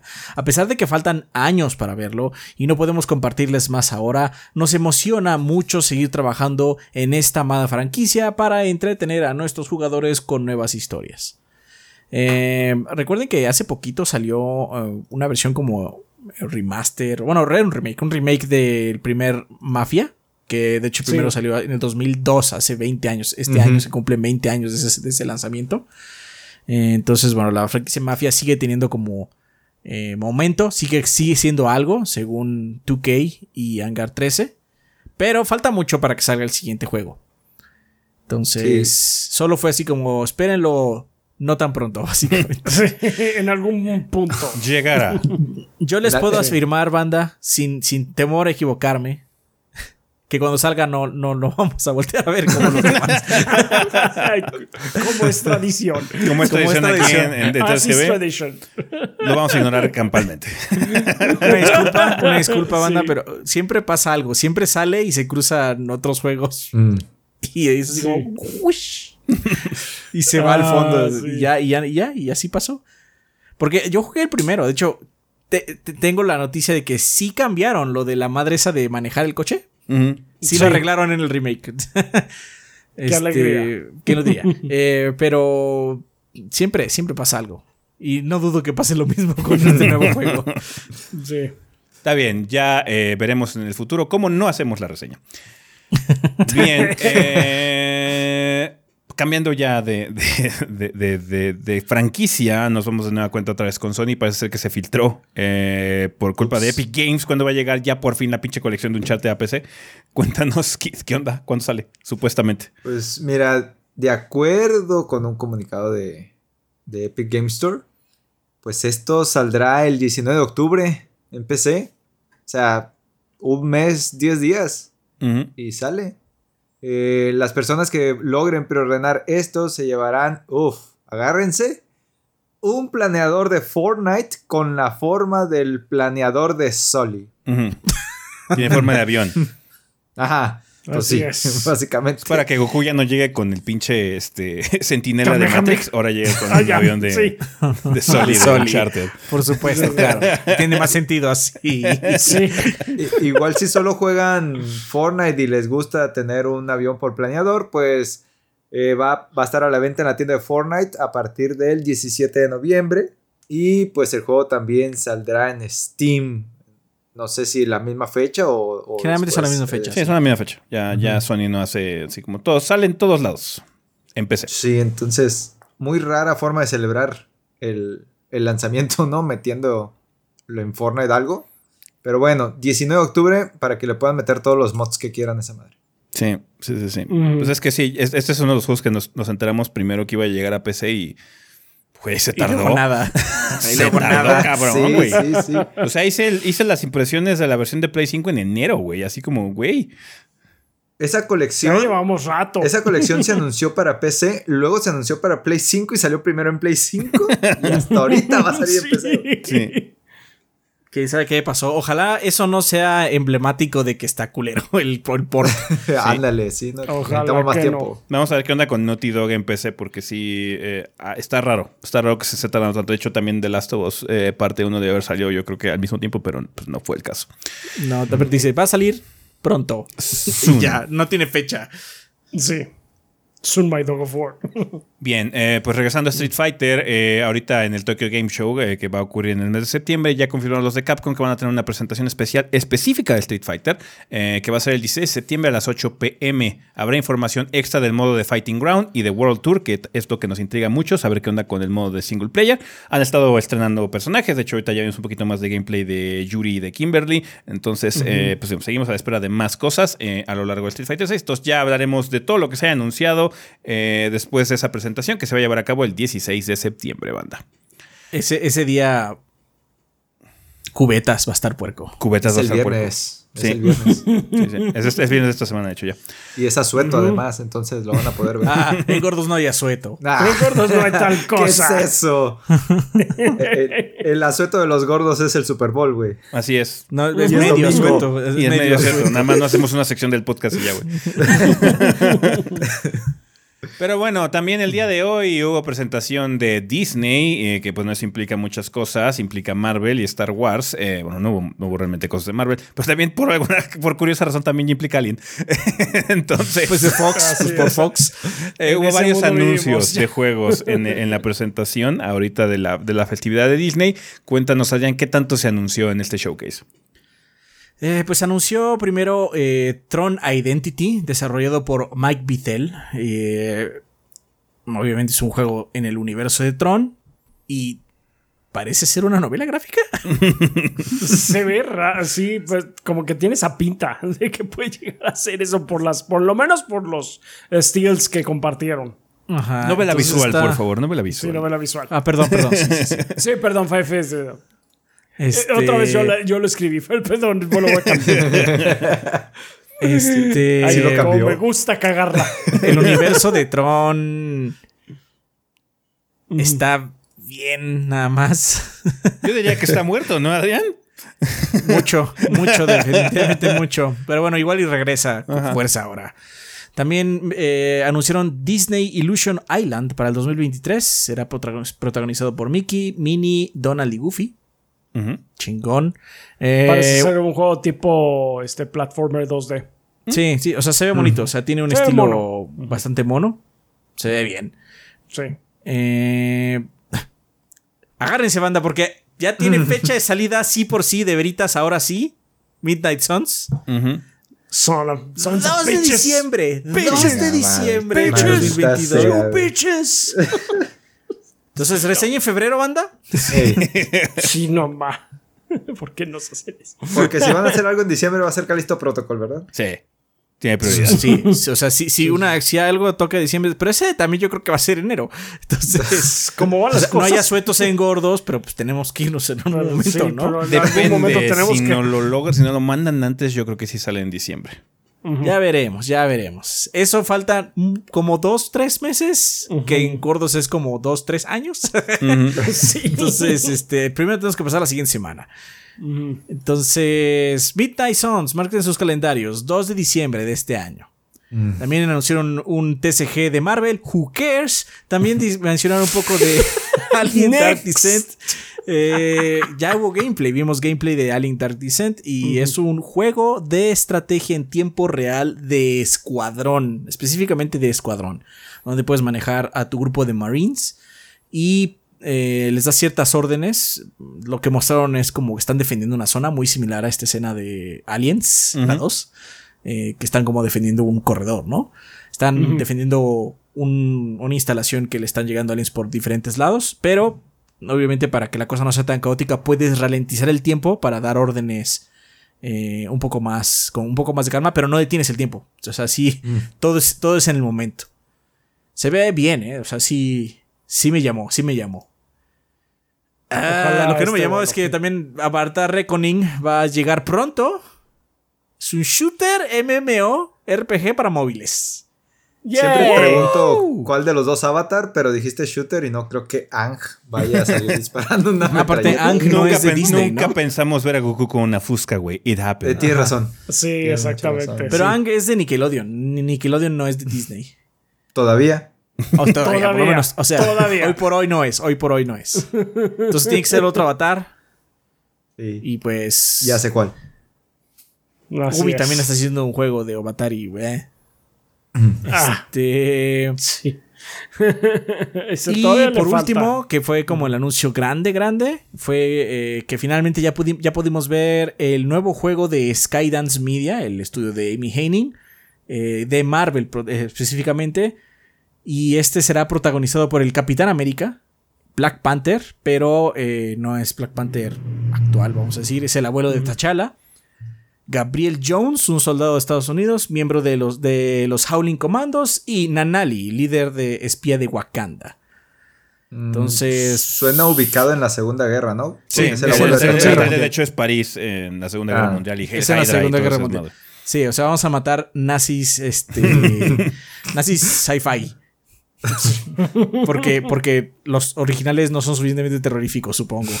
Este, em, Pues. yo creo que va a ser una situación similar a. Va a ser un juego en tercera persona de aventura con diferentes arenas de combate. Yo creo que va a ser eh, una especie como de hack and slash brawler por los personajes. Sí. Sí. Pero bueno, como Goku trae Fusca, o sea, pueden ser cuatro güeyes con Fusca. no lo sé. Ya, yo ya no sé. Ya estamos en la Black peor timeline, Panther entonces puede, todo puede pasar. Suerte, Amy. Ojalá termines este sí. Ojalá, Ojalá que este, este sí juego salga. sí Sí, por salga. favor. Ojalá este sí salga. Mm. Sí, sí, sí. Eh, y ya. y eso es todo.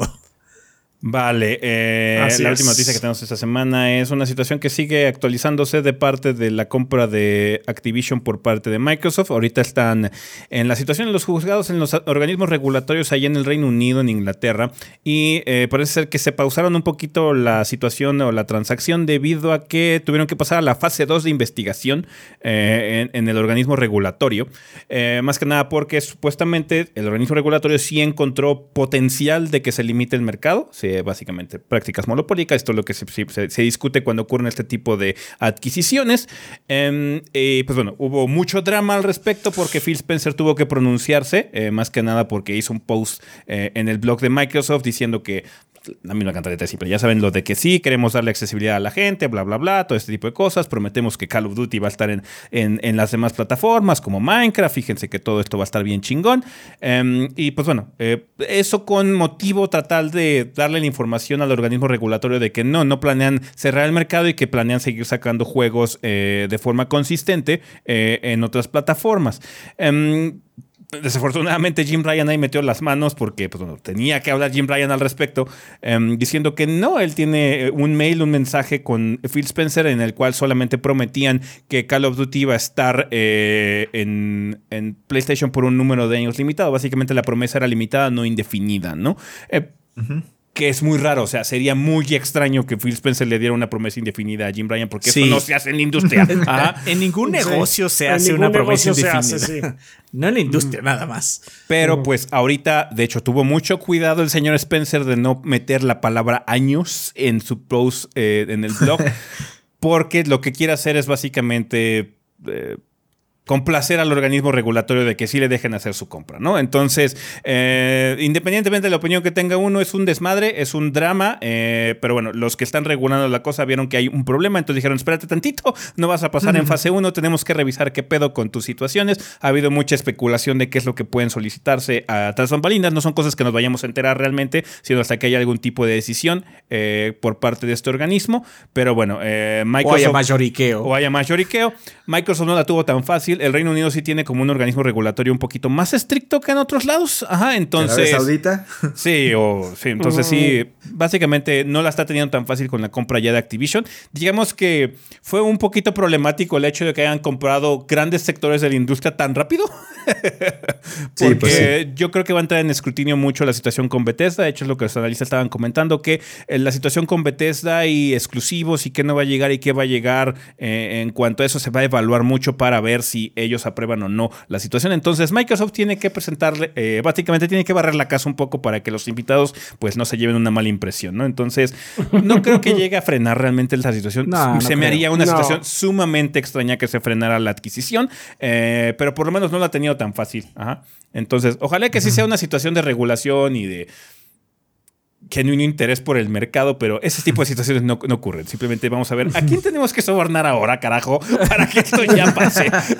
Maldita sea, ¿a quién tengo que seguir dando dinero? sí, nada, aparte, o sea, fue un chiquero, la verdad fue un chiquero. Sí. Entonces, Jim Ryan, pues también, o sea. Ah, sí. Sí, sí, sí. Porque no, nada de gracia. Ese señor no tiene nada de gracia. no. La neta, o sea, fue hacer lloriqueo. Sí, sí, sí. Tengo mis juguetes. Con, la metáfora de, de Ezequiel diciendo Jim, este, Phil Spencer tiene que limpiar un poquito la casa, güey. Jim Ryan regó el tepache, güey. Sí. La alfombra. Sí, sí, sí. en el podcast pasado dijimos, Jim Ryan se tiene que ir. Sí, no. o sea, la verdad es que Jim Ryan es un pésimo este, CEO de, PlayStation. De PlayStation, sí, la verdad está espantoso. Sí, o sea, ahorita vamos a leer los comentarios de la banda de, de la subida de precio. Sí. No. Pero sí, este, así como, no mames, güey mejor dedícate a hacer las cosas bien, ¿no? Saca más juegos chingones. No, de hecho sí, lo que decimos, los estudios de Sony están sacándola, o sea, están sacando, sacando muy buenos productos. Desde que empezó la generación está sacando cosas muy padres y de hecho esos ports de PC han mejorado sustancialmente. También Spider-Man salió un muy buen port de PC. Entonces, la calidad de los productos es genial. El management está del nabo ahorita, ese es el problema. Sí, sí, sí, sí. Entonces, porque aparte, o sea, nadie te hace un pinche, un, nadie te hace un contrato por 15 años, 20 años. Es ridículo. Es ridículo pensar. Los, los únicos contratos son de gobierno. Sí. Pero es otro problema, es otro pedo. Pero contratos son mucho más cortos, porque no sabes cómo va a suceder, no sabes, qué va a suceder después, básicamente. O sea, puede ser que en cinco años Call of Duty sea irrelevante, o sea, no sabemos, no sabemos realmente. O sea, igual y esta peleadera es por nada al final, ¿ah? pero no pinta para, ¿no? Call of Duty ha sobrevivido mucho tiempo y ya ha tenido un rival ahorita con la cosa de Warzone, ¿no? Entonces sigue siendo un nombre muy importante y grande, entonces, eh. Es una situación ahorita bastante sucia en ese sentido, eh, pero bueno, eh, sí. Eh, ya. no, creo que, no creo que pase a mayores, no, no se preocupen. Eh, eh, eh, si, es que, si es que eso les preocupaba de que Microsoft no pudiera comprar Activision, va a suceder. O sea, it's gonna Sí. Eh, pero bueno, eh, cuéntanos, Kit, qué hay de lanzamientos esta semana en, en portales eh, digitales y en tienditas de la esquina. A ver, para el martes 13 de septiembre sale Freedom Planet 2 para PC. Sale Isonzo. O Isonzo. ¿Quién sabe? Para P- No, PC, no, Play no me 4, veas a Play mí. 5. PC, Play 4, Play 5, Xbox One y Xbox Series. Eh, sale Little Orpheus para PC, Nintendo Switch, Play 4, Play 5, Xbox One, Xbox Series.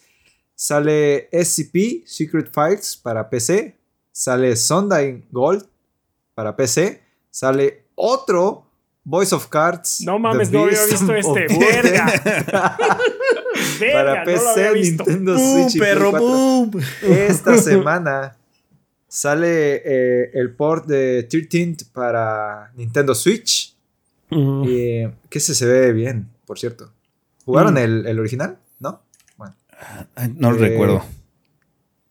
No recuerdo. sí. Eh, 15. Bueno, 15 pues ya sabemos quién va a ser la mini. Sí. no, no lo jugué, tampoco lo jugué. Bueno, pero pues, Hay una te primera vez ¿no? para todo, Kit. Nomás sé que está en cubo, creo. Este, 15 de septiembre sale eh, el juego que está jugando Rafa, Veron Breakfast, para Así es Nintendo para Switch. Switch. Está ahorita ya disponible en PC, pero va a salir en Switch. Eh, Ojalá este. Ojalá esté Esté bueno bueno el port. sí. Sí. Eh, sale Blind Fate, Edo Noyami para PC, Nintendo Switch, Play 4, Play 5, Xbox One, Xbox Series. Sale Despots Game para PC, Mac, Linux, Nintendo Switch, PlayStation 4, PlayStation 5, Xbox One y Xbox Series. Sale Dungeons 3 para Ah, Nintendo finalmente la secuela de Dungeons. Güey, el nombre Dungeons más 2. genérico a la Me suena como los juegos de Atari, güey, que se llamaban fútbol, béisbol. Bueno, si quieres, un, si quieres un nombre no genérico, nada más del que sigue. Ajá. Fault, STP, Like Crafte. Güey, no, ¿cómo pronuncias eso? Eso es alemán. Great Kaba. No, no sé, la verdad. No, like Crafte, güey, eh, para Nintendo Switch. Ok. Eh, sí, búsquenlo, suerte que sí lo encontrarán. El, el juego favorito de Rafa después de Doom, Metal Hellsinger, Mm, mm, mm, para mm. PC, Play 5 y Xbox Series. Nice. Ya sale, ¿verdad? Era beta. Ya, ya, ya. No, no, no, no fue beta, fue este demo. Nada más Ah, el demo. que tenían. Sí. Ah, sorry. ya, ya sale el juego. Mm, mm, mm. Dibs. Other, Other Wilds sale para Play 5 No te preocupes, chaps, no one cares. Good. Good. More for me. Es así como Adrián. Yo me quedo con el juego de aviones. Ah, Sí, Adrián. Uf, me lo quitaste de encima. Y ahora qué voy a hacer yo, güey? Other, Other Wilds, Play 5 Xbox Series y SBK 22 para PC, PlayStation 4, PlayStation 5, Xbox One y Xbox Series. Bien, pues ahí está. eh, una semana bastante retacada de muchas cositas chiquitas, Machín. obviamente. Eh, Pero bueno, eh, pues, hay muchos lanzamientos. Ya estamos arrancando también el fin de año, ya es septiembre. Entonces va a haber mucha mierda de aquí en adelante. De aquí hasta diciembre, hasta que salga Calisto Protocol y pinche Midnight Suns. Entonces sí va a haber un chingo de cosas, banda. Ok. Bien, ¿qué ¿Se retrasa de nuevo Midnight Suns o no? Yo digo que sí. Yo quiero que se retrase, pero no sé si se vaya a retrasar. Ojalá que sí. Vamos a esperar que sí. Yo por Calisto Protocol igual y se retrasa, ¿eh? Por la noticia que salió del Crunch. Sí.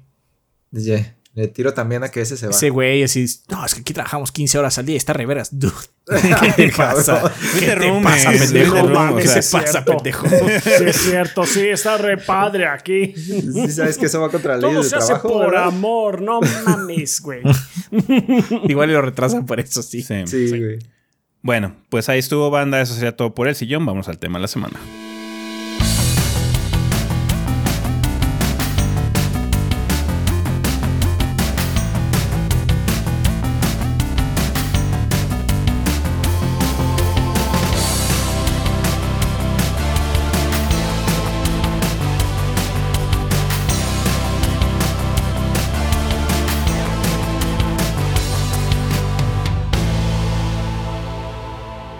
Y bueno, banda, pues ya estamos aquí en el tema de la semana. En esta ocasión realmente no vamos tema de la semana, solamente nos vamos a dedicar a leer sus comentarios de los últimos dos temas que hemos platicado, que es la situación de Final Fantasy la situación de PlayStation y la subida de precio aquí en Latinoamérica y en varias regiones del mundo. Así que cuéntanos, eh, Rafa, ¿qué onda ahorita con lo de eh, pues, la vida después del podcast? ¿Qué tenemos? ¿Qué de la banda? Muy bien, tenemos en primer lugar el eh, comentario de Darion Kinomori de Discord que nos dice, buen día gordos, no soy gran fan de Final Fantasy, o sea, él abordó el tema de Final Fantasy, y mucho menos experto en mercadotecnia, intenté jugar el 10 y le metí un chingo de horas, pero a la hora 100 lo abandoné casi a las puertas del final. no está tan largo ese juego. No, no pues quién sabe qué, qué anduvo haciendo. supongo que quería... Eh, ah, ¿Sabes qué puedes hacer? Mm. Es que el Final 10 tiene el juego este de el fútbol ah, bajo el, agua. Surfball. Sí, no sé, nombre Este, igual invirtió mucho el, en eso. el waterpolo underwater. Así es. No sé, pero sí, porque la campaña no dura 100 horas. Sí, no. Pues quién sabe qué, qué anduvo haciendo Dario Kinomori, pero bueno. Ya se veía venir la pelea final, dice. Le tenía ganas al 8, pero después de lo que he escuchado se me, se me quitaron está bien. y ahora que salió el 15, me encantó. Es un juego precioso de jugar y de ver. Eh, sin embargo, creo que el problema de la saga reside ahí. Ustedes lo han dicho. Quien mucho abarca, poco aprieta. Y Final Fantasy quiere abarcar muchos géneros para llegar a los fans, pero no logra encontrar su foco de atención. Sumando a eso, creo que el género JRPG ya se siente antiguo y nomás no alcanza el mercado moderno. Mm, no, o sea, eso no. eso no, es. el, JRPG, de hecho, está en una situación muy saludable actualmente. De hecho, está mejor ahorita que antes. Sí. Sí. Eh, eso no es malo, los juegos de nicho venden mucho. Lo ha probado Yakuza y lo han probado los juegos de pelea y lo ha probado el Brave Dejan de ser juegos de nicho, básicamente. sí. Lo malo viene de la mentalidad Final Fantasy de querer marcar tendencias. Se siente como un papá tratando de actuar como buena onda con la chaviza, ya que eh, ya pasó su época y debería admitirlo y centrarse en alimentar a su nicho como lo hace Dragon Quest. Para finalizar, no, los siento que eso no. O sea, por mm. eso tenemos Dragon Quest. O sea, si quisiera hacer eso nada más. Si quisiera eso, podría voltear a ver cualquier otro JRPG que hay allá afuera, porque hay muchas franquicias de JRPG que hacen eso. Hay un problema muy, muy difícil para Final Fantasy no puede hacer eso por una simple y sencilla razón, Darion Kinomori. No hay un solo Final Fantasy. Sí. Mm. Al, decir, ah, es que este es el Final Fantasy al que hay que regresar, porque pues si por mí fuera, serían los del 1 al 6. Y en este momento estoy viendo a alguien que está aventando tomates a su pinche monitor por lo que acabo de decir. Porque hay gente que le mama el 7, 8, 9 y 10. Ajá. Y te va a decir, esos son Final Fantasy, no los que está diciendo Adrián. Ajá. Ya no, no pueden hacer eso. El 9 se siente como un bachito en esa numeración, ¿no? Es que el 9 es un homenaje a los viejos, pero ¿Sí? yo siendo muy fan de los viejos te puedo decir que es un homenaje, no es un juego viejo. Ah, no, Ajá. no, no, no, sí, es, un muy buen homenaje, o sea, es muy padre, de hecho el 9 me gusta mucho. De los 3D de esa época del 7 al 10, a mí el que más me gusta es el 9, pero es un muy buen homenaje. Yo al 7 le tengo un cariño especial porque, pues, por, porque me gusta, es el que más me gusta, pero de esos tres, del 7, 8, 9 creo que el 9 es el mejor. Así te, te podría decir que el 9 es el mejor. Ah, plebs, 14 Supremacy. No, bueno, o sea, no, estamos hablando, no estás hablando del 14. Rafa dijo específicamente el 7 al 9 y Ezequiel así. Los 14, pero qué chingados. 9 más 5, 14, güey, ya. Bueno, por esta discusión de Kinomori es que ellos no pueden hacer esto. Ajá. Así es. El, el 11 y el 14, güey, o sea, esa onda el 11 y el 14 son muy diferentes entre sí. No sé si estuvo muy bien pensado meterlo en la numeración o pudieron haber sido spin-off, güey. No sé por qué decidieron eso, pero. Es una decisión muy extraña, sí. Es muy extraña, pero es para darle impulso y. O sea. Como el Dragon Quest 10, güey. Sí, eh, También. Al final de cuentas, la historia de Final 14 es la mejor historia de Final Fantasy. Tiene que serlo, es extremadamente larga. Sí. y tiene, tiene, como años de tiempo para desarrollarse, ¿no? Muchísimos años, no hay que tan ridícula de años. Este, bueno, justamente por esta discusión de Mori es que no pueden hacer justamente lo que dices. Dragon Quest puede hacerlo porque, hermano, los juegos de Quest son los mismos juegos. Todos son los Dragon Quest es el mismo Dragon Quest. Ah, es, el mismo enemigo del NES, güey, ahorita en el 11, güey. Ah, está padre. nos gustan, son divertidos, indudablemente. Este, pero esa es la identidad de Dragon Quest. La identidad de Final Fantasy es mutar constantemente porque... De hecho, sí, sí. De los viejitos que mencioné, del 1 al 6, El 1 y el 5 no se parecen en nada tampoco. nada. El más parecido al 5 es el 2. Entonces, eh, varía mucho. Y esa es la magia de Final Fantasy. Obviamente, este. Lo que, lo que dices está bien. No tienen que tratar de ser eh, este de How do you do, fellow kids? No le sale, no le sale eso a Final. Tienen que hacer su propio camino. No, lo que tienen un poco es, es confianza. Eh, el problema es que, por ejemplo, con Final 15 se sentía que estaban tratando de seguir tendencias. Es que tenemos que hacer un mapa abierto porque es lo que pega ahorita, güey, ¿no? No, fuck it. O sea, cuando dijeron, por ejemplo, que eh, este Yoshi P dijo, no, es que el 16 van a ser un montón de secciones conectadas, que si van a ser grandes todo lo que quieras, pero van a estar interconectadas. Ah, a huevo, sí, eso tiene sentido. Entonces, este, está extraño ahorita por la situación de la party, el combate y todo ese tipo de cosas, pero son ese tipo de situaciones en las que, ok, se ve que el development, el equipo de desarrollo tiene la confianza de que pueden producir algo padre. Trajeron talento, de hecho, gente que está involucrada en Devil May Cry está trabajando en el combate de Final Fantasy XVI, ¿no? Entonces, es lo que se siente diferente. No estamos siguiendo tendencias, creemos en este proyecto porque nos lo imaginamos así y lo estamos construyendo así porque queremos hacerlo. ¿ah? Entonces, vamos a ver qué tal pega. Sí. Así es. Y aún así, ah, voy a decir lo que, lo que generalmente decimos o ya hemos repetido. El 15 tiene muchos problemas, pero el sentimiento de hermandad, inigualable. Hay, mucho, hay mucho corazón en ese juego, pero indudablemente en aspectos técnicos, en el, meta, sí se siente que está siguiendo otros franquicias. Otros, ajá. Este juego pudo haber sido mejor con ese corazón y otra estructura. Y otra estructura. Sí, sí, sí. sí aún así, aún así a nosotros nos gusta el 15, que, o sea, no te lo vamos a negar. Uno, tiene uno de los mejores inicios de Final. De hecho, tiene uno de los mejores inicios de Final. Sí. En ese sentido. Es muy padre ese inicio de Final 15. Sí. Eh, ok, para finalizar, los Final Fantasy tienen muchísimo presupuesto y las metas de venta son altísimas. Al final, Square Enix comete el mismo error que cometió con Deus Ex. Trató de vender más de lo que el mercado estaba dispuesto a comprar y lo que reduce el margen de ganancias. Eh, como dije, no soy experto, pero es mi opinión de la situación actual de Final Fantasy. No es que esté vendiendo mal, es que no llega a las expectativas de los desarrolladores. Pues, de Square Enix más bien en sí. Sí, algunos títulos sí, podría decirte que sí, en ese sentido, pero hay otros que no. De hecho, Final 14 está sosteniendo esa maldita compañía. Sí, sí, sí. Sí, cuando no hay ventas, está Final 14. Está Final 14. Sí. sí, sí, Final 14 está haciendo este puro carry ahí. Básicamente. Ah, pues sí, muy bien. Ah, pasemos al comentario de Abner Mercado. Eh, muchas gracias, Darion. Eh, de YouTube. Dice, hola gorditos, espero se encuentren a todo gas. Este tema me pegó, pues tenía pensado, a el, ya no está hablando de PlayStation. PlayStation, adquirir una PlayStation 5. Soy padre de familia y esa cantidad de dinero significa mucho esfuerzo. Haciendo cuentas al final de año llegaba cuando escuchó esta noticia.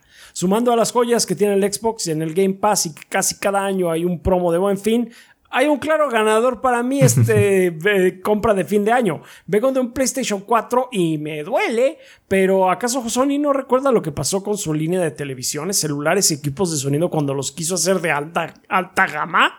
Espero la banda del mundo hable con la cartera y no sea un golpe tan fuerte para la compañía. ¡Qué mamada! En fin, les envío un fuerte abrazo y para cuando el próximo FanFest fue un día super verga. Saludos. Me Fue un día, estuvo. no, sin duda es una situación muy tonta, muy absurda que, este, aquí por lo menos en la región está limitando mucho el acceso a la, a la, a la consola. Como les hemos dicho, realmente México no es territorio PlayStation porque Xbox tiene mucha penetración, porque ha hecho un muy buen trabajo para regionalizar la filosofía de la compañía aquí en, en, la región, porque ellos sí son como muy inteligentes en el sentido de que, oye, pues estamos nada más a un charco de distancia, un riachuelo ahí de distancia, entonces podemos eh, aunque no vendamos tanto como en Estados Unidos, podemos tener una región sólida aquí también en la TAM y pues, pues se han hecho bastante fuertes aquí. Entonces, y sí, eh, con cuestiones de presupuestos, lo más barato que puedes hacer es comprarte un Series S y puro Game Pass. Sí, así es. Regionaliza servicio, regionaliza precio, regionaliza eh, contenido de los juegos, No, no, no chinguen. Fue de los primeros en, traer doblaje latinoamericano, güey, a, los juegos, Pero chingones, o sea. Sí, sí, sí. Gears of War, uff. De la... No, pues sí. Muy, muy bien ahí. Me acuerdo que, que, eso sí. Eh, la portada. En su tiempo me impresionó de que, que escuché el doblaje es de. Son voces que reconozco. Entonces sí. de, de, en cuanto a lo de Play 5, o sea, son mil pesos de diferencia. Pero ve, sí, sí te pone a pensar, no es tanta la cantidad, es como, ah, qué cabrón, es como que ahora vale más. Sí. ¿Sabes cuánto voy a tener Sí. que batallar para ganar esos mil pesos? Así de. No, es que aparte el- la tecnología vieja no sube, baja. Sí. Precio. Sí, güey. Y, Sí. y no me acuerdo quién fue, qué página de estos de canales de YouTube, perdón, desarmó los tres modelos de Play 5, güey. El y el actual nuevo es ya más es más barato. Sí. Ajá. El actual es el más barato de los tres. Entonces, madres, aparte alargaron su margen de ganancia. No, Sí. pues está cabrón. No, sí, una decisión atroz. Realmente atroz. Atroz. Ujú. La decisión de subir el precio es una decisión atroz. Pensada solo en, en cuestión monetaria. Absolutamente una decisión solo por cuestión monetaria. Y ahorita Es, Sony eh, no está para eso.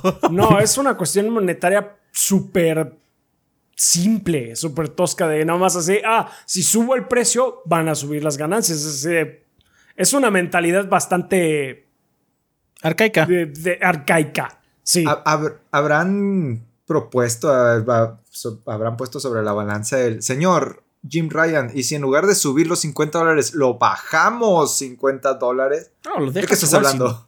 Porque. Mínimo aparte lo dejas igual. Metes un Ajá. bundle con un juego viejo. Ay, sabes que ya no estamos viendo mucho Ghost of Tsushima. Mételo en un pinche bundle y a la verga, güey. No importa. Así vendemos más. Es que te digo, ese es el punto. Lo que no entiende Sony es que, o sea, lo que está pasando con Jim Ryan es que es una mentalidad muy vieja en el sentido de que nada más quiere venderte la caja, pero el problema es que está haciendo más difícil venderte la caja. Por eso entonces es muy absurda esta decisión. O sea, está bien. Si quieres ser Nintendo, Nintendo puede sobrevivir. Sabes que nosotros somos una compañía muy vieja. Nintendo solamente tiene presencia importante, sus juegos más relevantes en su Switch, en su plataforma, que tienes que comprar a huevo. Nada de Game Passes, nada de esas chingaderas. Vas a tener que comprar el siguiente Zelda a 60 dólares y te va a gustar.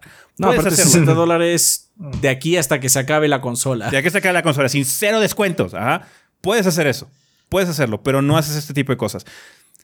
El Switch desde hace muchos años debió haber bajado de precio. No ¿Sí? ha bajado ni un centavo. Ajá. Pero, pe- por- pero tampoco ha subido. Ajá, pero tampoco ha subido. subirlo, subirlo es una edición estúpida, es una edición Sí, atroz. Sí, no. Si te, no sientes así de, si te sientes así de necesidad de dinero, haces lo que hace Nintendo. Nada más no le bajas el precio. Porque el Switch debió, haber bajado hace un chingo de tiempo. Pero no, de hecho, incluso este, le supieron el precio bajita la mano con la versión OLED. Ah, en ese sentido. Así Entonces, es. Lo Oye. dejaron al mismo precio y nada más le metieron la versión OLED. Así de, ah, ok. That's smart. Oye, Nintendo, descuento de Black Friday. Ay, sí, ahí te va tu Mario Kart 8 otra vez. Pero pues está bien, o sea, no lo subes. Es que subir el precio Ajá. es simplemente decirle a la gente que lo va a comprar, fuck you, chinga tu madre. Eso es decir, es no quiero eso. que lo compres, no quiero que compres mi caja. Ajá. No quiero que compres mi capa. Así como, Sí, y usar ¿Por el qué? pretexto de es que también es que estamos en eh, es que estamos en Estamos en recesión. Y, y es que te estamos teniendo problemas para las compañías. ¿Alguien quiere pensar en las compañías? O sea, no mames. Güey, no, no eres tú, compañía, es todo el mundo. ¿Cuál, cuál es Sí, tu objetivo sí, de sí. que ah, ahora que todo el mundo eso. está jodido? O sea, tío, te voy a dar te- más caro para que menos les alcance. Te puedo creer que te esté costando más, indudablemente. Te puedo creer. Por cuestiones que no podemos ver y no podemos comprender porque es una situación muy compleja global, ¿no? Puedo entenderlo. No lo haces por el simple hecho de que es la entrada a tu ecosistema donde vas a ganar más dinero. miren, así viéndonos burdos. Sabemos que Sony, Microsoft y Nintendo toman un tercio de las ganancias de cada juego que venden. Sí. Es, es lo que sabemos, ¿no? Tres juegos son 54 dólares para, para, para, para, para Sony. Que no está ganando. Oye, eh, les- Sony le subió el precio a la impresora, güey, pero ya no puedo comprar cartuchos porque no tengo dinero para la impresora. güey. Ujú. Pues sí. Es una situación muy absurda. No, sí, sí, sí. La- la- la- Ya. de las peores decisiones de Sony en la historia. Sí, ya quería sacarlo, es que no estuve en el podcast pasado, va. Pues sí, ahí está. Sí, en la historia de Sony es de las peores decisiones que ha tomado. Bueno, pues ahí está. Muchas gracias, Abner. Eh, el Tex Impeador de Discord nos dice. eh, él aborda los dos temas. Entonces, creo que, el problema no es solo Final Fantasy, sino la industria en general. Todo actualmente tiene elementos RPG. Saints Row, Assassin's Anthem. Ya son pocos los títulos que no tienen elementos RPG como HP, AP, MP, Anthem es, apenas Sí, es un juego, güey. ¿De qué estás hablando? Qué raro. It's barely something, man. O sea, pudo haber Hubieras un visto chorro de Destiny. cosas ahí, güey. En lugar de. Destiny, güey. Spider-Man tiene elementos RPG, güey. O sea, tenías muchos sí, mejores sí, ejemplos. sí. ¿Por qué regresaste a Así, no, No, y- ¿Quién te y hizo daño? Assassin se, los va, Assassin se los van a quitar, güey. Hasta sí se los van a quitar, ese es el rumor, sí. Ese es el rumor. Ok, ya. Yeah, I'd rather. Pero son pocos RPGs dedicados a contar una narrativa en relación a los juegos que dicen tener elementos RPG. Bueno, cabe aclarar que Final Fantasy no tiene elementos RPG. Final Fantasy es un RPG. Sí, Ajá. exacto. Acerca fa- eh, de Final Fantasy, claro que sí es difícil satisfacer al público. Por ejemplo, Diofield Chronicles pudo tener FFT en el título y ya sabrás que es un juego táctico. Claro que sí, que si es que quisieran vender bajo el nombre de Final Fantasy, pero la verdad es que las expectativas de sus juegos son demasiado altas. En este momento Japón otra vez está entrando en ese ciclo de malas decisiones. Hacer todo ellos mismos y no confiar en esos malditos Gaijin y sus, sus, Unreal Engine 5 y RTX de sonidos 4K y de 800 canales de O audio. sea, sí, no. Porque te Depende, puede- ¿no? Porque ya hay un buen de juegos en Unreal allá. O sea, Sí. Ajá, y te el, puedo el- decir... el SD Gundam es de Unreal 5. y eh, Arc System Works y todo ese tipo de cosas. Pero te puedo decir Sí. que una de las mejores decisiones que tomó Capcom fue hacer su propio engine. sí. El, el RE Engine está muy puerco. Entonces, Definitivamente es muy bueno. sí. No diría que esa es una mala decisión. Fue una excelente decisión. Ha estado No, no, yendo chingón. la verdad, cuando- tienes, eso. un, cuando tienes un buen equipo técnico, un buen equipo de También investigación y en desarrollo, ellos, sí. confías en ellos. Pero pues, o sea, Bandai, Oye, pues no les pero, sabe o sea, tan chido, mejor sus juegos son en UE, ¿no? Pues sí. Sí. Era Sí. un pinche riesgo bien cabrón porque estaba Konami con el Fox Engine que le costó una millonada y ya desechó. Estaba eh, Electronic Konami, bueno, no Dice. mames. Konami, Konami, el, es una compañía de videojuegos, es una compañía de yakuzas, güey. Sí, no Konami, el faro de las buenas decisiones. Sí, Simón. El, El Dice, güey, con de las buenas decisiones. El, el motor del primer Destiny, güey, los obligó a hacer Destiny 2 porque era una cochinada, güey. Y, y hacía un chorro de cosas y Capcom dijo, ¿saben qué? Voy a hacer un- mi propio motor. Seguramente fue todos volteándose a ver así, ay, cabrón. Y le salió Mm. bien chingón, güey. Y aparte, eh, hace poquito estuvo la noticia de que le subió el sueldo a, a- a su gente, güey. Es de, yo sé que va a estar muy cabrón que la gente que está trabajando aquí se salga porque no voy a conseguir gente allá afuera con experiencia en el RE Engine que no es público. Ujú. Sí, tiene- tiene me que ser conviene que la gente cantera. se quede aquí, güey. No, Tiene y que ser cantera. esas cosas también eh, occidentales están haciendo mal. Todo el pedo de Halo es por el engine, bro. El Slipstream Engine es una puta mentira también, güey. Ese engine que nos vendieron que se iba a ver así de chingón. Ese pinche trailer que vimos originalmente de Halo Infinite es una mentira, güey. Ah, entonces también es un problema que tienen las compañías occidentales. Sí, lo que, lo que sucede ahorita con este con los diferentes estudios es algo que ya hemos mencionado varias veces. Hay falta de talento. Los juegos tienen, necesitan tanta gente para hacerse que ya se les está acabando la gente. Sí, porque también las queman con el crunch y todo Las queman con las crunches. Dices, Ya no quiero trabajar en esto. Entonces ahorita hay un problema de gente. Muy grave. Muy, muy grave. Este, de hecho, si, si la gente, este, muchas veces a lo largo de los años del proyecto nos han dicho, gordos, es que va a haber un crash de videojuegos y no sé qué. Lo que podría suceder, el verdadero crash de videojuegos es que ya no haya gente para hacerlos. Sí. Al nivel que estamos viviendo hoy, lo que ya se espera como triple A, ese puede ser el verdadero crash. El, sería un crash nada más de triple A porque yo creo que la escena indie seguiría No, sí, de hecho, floreciendo. la escena Ah, indie sí. se, ma- sí, se mantendría, pero, o sea, ¿cómo los estándares podrían cambiar por eso? Porque no hay gente y la gente que está se está quemando. Sí, sí. Continuamos. Pues sí, continuando entonces. Ahora sobre Sony. Lo de la subida de precio ya no me sorprende. Really, a mí sí. Es Sí, a muy todos estúpido. A mí sí me Sí. sorprende. Microsoft um, argumentó a los uh, organizadores, supongo, Organismos. antimonopolio. Organismos, perdón. Sí, aquí está. Organismos antimonopolio que Sony no quería perder su posición en la industria y tiene razón. Estas son algunas prácticas monopólicas que han hecho todos estos años. Subir precios de juegos, cobrar mejoras de juegos de genera- eh, generación pasada actual. Eso no son prácticas monopólicas. Esas no son prácticas monopólicas. Sí son para sacar dinero, pero... Eso es para no sacar O sea, dinero, son no prácticas es- culeras. Prácticas feas, pero monopólicas. No creo que no estás entendiendo que son prácticas monopólicas. Pero sí, Así no, viene es- en la no. cláusula. A ver, seguimos. Cobrar mejoras de juegos de generación pasada a la actual. Cobra crossplay tax a los devs. Cobro desmesurado a indies y un largo etcétera. Todas estas son prácticas monopólicas eh, conocidas. No son monopólicas. Que, es que no son monopólicas. sí. Algo que la gente comenta tiene algo de sentido. Es que Jim Ryan es el Don Matrix de PlayStation. Mm. Don't. Pues, yo, yo, creo que podemos definir dos, dos tipos de demonios fácilmente. Sí. Y, Don Matrix jodió una generación entera. O sea, Jim, no, aparte, chinga, güey. Sí. No, aparte, en tres años. Jim Ryan, el problema de Jim Ryan es, él es un hombre de dinero, nada más. Solo ve el dinero. Y en su momento lo hizo, en el puesto que estaba era muy bueno para eso. Ahorita no tiene esa capacidad. No solo es dinero manejar PlayStation.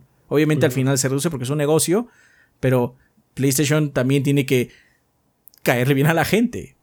Salir al público y decir, está bien chingón God of War, sí o no, piu, piu, piu, piu. O sea, eso también es parte del asunto. O sea, Phil Spencer lo hace muy bien. Es un excelente PR. Sí. Jim Ryan está teniendo muchos problemas, de hecho, en la situación interna de creación de calidad. Jim Ryan es un cero a la izquierda. De hecho, me acuerdo más de Don Matrix. o sea, Jim Ryan, cero personalidad, cero carisma, decisiones malas al público. Siento que es otro tipo de diablo, vamos a decirlo. Mm. Sí. Sí, sí, así es. la, um, gente quiere compararlos porque es una decisión fácil, pero no, o sea, es que no saben. Don Matrix, literalmente, estuvo a punto de matar la franquicia de Xbox. Una generación entera. Jodió el Xbox One. El Xbox One es la peor consola que ha hecho Microsoft. Punto. Ajá. entonces, sí, por entonces sí, es, una consola fea, es una consola mala en el sentido de performance, era peor este, eh, comparado con la competencia, estaba muy mal posicionada en el mercado, tenía features horribles, entonces es una consola horrible, el Xbox One es terrible en ese sentido. Jodió una y estuvo a punto. Phil Spencer tuvo que ir a rogarle básicamente al CEO de Microsoft que no desapareciera la franquicia de Xbox. Y confiaron en él y este, Phil Spencer tomó excelentes decisiones para que ahorita Microsoft esté reviviendo, esté ganando mucho karma y dinero al mismo tiempo. Y está empujando a la industria hacia una dirección independiente. Está haciendo lo que Microsoft siempre hace. Microsoft hace mucha innovación en servicio y lleva al resto de la industria hacia allá. Entonces, en ese sentido están muy bien. Desafortunadamente, donde están cojeando ahorita es precisamente la calidad. ¿Qué pinche juego de first party de Microsoft de los cosas que no ha comprado como Bethesda o Activision, ha salido bueno en ese sentido. Muy pocos. Muy pocos. No, no sabemos nada de ellos. Hace mucho no hay anuncios de ninguno ¿Dónde está el juego de Rare, güey? ¿Dónde chingado está el juego de Rare? Que es el Everwild. ¿No está Perfect Dark? No está Perfect Dark. Ah. Entonces sí, eh, tienen muchos problemas. Matt Booty salió hace poquito a hacer la plática que le hicimos, pero en la cabeza de Xbox, lo que es 343 y el desmadre que traen encima, traen muchas broncas. Por eso también estábamos muy preocupados en su momento por la adquisición, porque Microsoft Tendrán muy chingonas ideas, serán muy visionarios en cuestión de servicio, pero First Party lo han manejado de las nalgas de hace mucho tiempo y no han salido de ese hoyo. Pero entonces eh, son decisiones atroces las de Jim Ryan. Sí. Sí. Culeras, indudablemente. Y sí, como dice al inicio Tex, ellos no quieren perder su posicionamiento en la, en la industria, pero lo peor es que ellos lo están perdiendo solitos. Sí, ellos solitos están metiendo la pata. Bien cabrón, lo están perdiendo solitos ellos mismos. Don Matrix cambió la narrativa de la marca, los dejó a su obsesión con tele y ahora con The Last of Us, eh, God of War, Days Gone, tendrán eh, series... Ah, ya, ya, ya, ya, ya, entendí, perdón. tendrán todas series IPs de, de Sony. Su mejor es, es que eso también es una situación global. ¿Va a haber una pinche película de Mario? Va a haber una serie de Fallout. Una serie de, Halo, va a haber una serie de Fallout. O sea, toda la industria en general lo está haciendo. Siento que no es un problema. es, un problema generalizado en la industria porque who the fuck cares, porque la verdad, las cosas están saliendo de mucha, de muy mala calidad en muchos sentidos, pero bueno. Supongo que eventualmente tiene que haber una buena. Mala. Sí, así como. Pero eso es como. eso, es, como una tendencia ya que está. O sea, va a haber una película de Mario. Witcher. De nuevo, tuvo, uno. Witcher tuvo serie y anime. Pero Witcher es libros antes. Ahí es como diferente. O sea. Sí, Witcher no es juego. Y de hecho, la serie Castlevania estuvo. Castlevania, como dice Kid, Castlevania. Eh, acabamos de dar la noticia del anime de, de Cyberpunk, güey. Este, Dragon's Dogma tuvo anime. Terrible. Ah, no lo vi. Ah, yo lo vi. Está Oh, espantosísimo. qué bueno que me dices. Está espantosísimo. El anime de Dragon's Dogma está horrible. Es una de las peores cosas que así como, who the fuck needs, nadie necesita esto, pero bueno, ok. ¿No le, no le habían hecho lo mismo que Castlevania, güey? No sé, ¿No güey. sé? ¿No? ¿No? no, por- Ah. no creo, porque de hecho No. es una de esas series que tiene mucho 3D. Es una, es una Ah, serie ya. 3D de esos 3D gachos que se ven a 24 Entonces- frames mal. Lo, lo confundí. Así, ok. Eh, su mejor estudio Naughty Dog lleva atorado en una sola IP casi 10 años. En vez de sacar nuevas IPs y demostrarlo a su demostrarle a su dueño que pueden hacer un juego estilo Call of Duty muy bueno si quisieran, algo que Sony no confía. Yo no Eh, siento que Naughty Dog pueda hacer Call of Duties porque se dedican mucho a hacer experiencias narrativas y demás. Sí. O sea, Sí. sí, me gustaría que Naughty Dog, de hecho, cuando anunciaron el remake, dijimos, la verdad es que nosotros queremos que Dog haga algo nuevo, ¿no? Sí. Y sí, estaría muy padre, pero no los veo compitiendo con Call of Duty porque no. O sea, No. ni siquiera el shooting de. El juego que tiene más shooting, que es este Uncharted, no es tan bueno. Es muy centrado en este. Arenas, nada más. Su Call of Duty va a salir de Bungie, si es que sale de algún lado. Ajá, sí, porque el que podría hacer un Call of Duty, porque lo intentaron, es guerrilla, pero. Please no- don't. No, mames. Ajá, no, no es No, necesario. ya no, ya no. Estamos muy bien. Estamos contentos con Horizon. Gracias. No, Tex, ahí sí, este, lo siento, pero Naughty Dog no puede hacer un Call of Duty. Simplemente porque no es lo suyo. Su suyo son experiencias narrativas personales, aparte, porque ni siquiera son de gran escala. Eh, aparte, Sí, así es. Digo, es lo que siento. Siento que ahí también hay una desconexión porque ahorita los estudios de Sony están muy saludables en muchos sentidos. Naughty Dog sí está como muy obsesionado con The Last of Us. No sé si sea una cosa del estudio, sea una cosa de PlayStation como tal, pero Insomnia que está matándola, cabrón. Este, No, man. Blue Point es ahorita probablemente el, el- el- el estudio que te puede producir los mejores gráficos que hay en la industria porque su remake de Demon Souls es una puta obra maestra. Eh, Returnal fue un muy buen éxito. Ghost of Tsushima con Soccer, Soccer Punch está de huevos también. Horizon está pegándole cabrón con guerrilla en su primer éxito en mucho tiempo, ¿no? Entonces sí, siento que sus first party están bastante saludables. Y lo que sucedió es que sí siento que antes Naughty Dog sí era como muy evidentemente el mejor en ese sentido, pero ya se niveló mucho el campo porque tienen mucha calidad. El remake de The Last of Us Parte 1 está de huevos, el aspecto técnico está súper chingón, independientemente de la controversia, del precio, lo que quieras, está muy bien hecho el producto. Pero siento que Insomniac también ya le está comiendo los talones en ese sentido, que está bien, porque de hecho Insomniac y Naughty Dog siempre han sido como muy rivales, porque no sé si sea la situación actual, pero antes estaban uno enfrente del otro físicamente. El edificio de enfrente de Insomniac. Esos malditos de Insomniac haciendo sus juegos de Clank. Vamos a hacer aparte- uno también con una comadeja. Francamente, francamente, para mí, el estudio, el estudio de Sony no es, no es Naughty Dog. Es. Santa Mónica. Mm. Ah. Ah, Santa Mónica también. Santa. Mónica Sí. es el estudio que le echa la mano a los demás estudios desde hace mucho tiempo. Pues Santa Mónica es un estudio de un juego y medio, ¿no? Están haciendo un juego que está anunciado y están diseñando el siguiente, ¿no? Cory Barlock, de hecho, está diseñando el siguiente juego de Santa Mónica, que Sí, no es sí. God of War. Ajá. No es el director de God of War. Podría ser. God of War nuevo. Pero who knows. Pero bueno. No, porque aparte, cuando, cuando, cuando empezó- ¿se acuerdan de, de, de Last Guardian? Sí. El que fue a ayudar fue Santa Mónica. Mm. El que fue a ayudarles fue Santa Mónica. Obviamente, o sea, no todo el estudio, ¿no? Pero fue decirle, oye, pues así se gestiona un proyecto. O sea, Básicamente. los que son, sacaron a Polyphony Digital también fueron los de Santa Mónica. Ajá. Mm. Entonces, para mí el estudio de Sony, de hecho, es Santa Mónica. Porque, o sea, sí, Naughty Dog es el que saca eh, los juegos que se llevan premios. También Pero Santa Mónica. que- bueno, sí, pero, o sea, es- generalmente cuando escuchas un juego premiado es de Naughty Dog.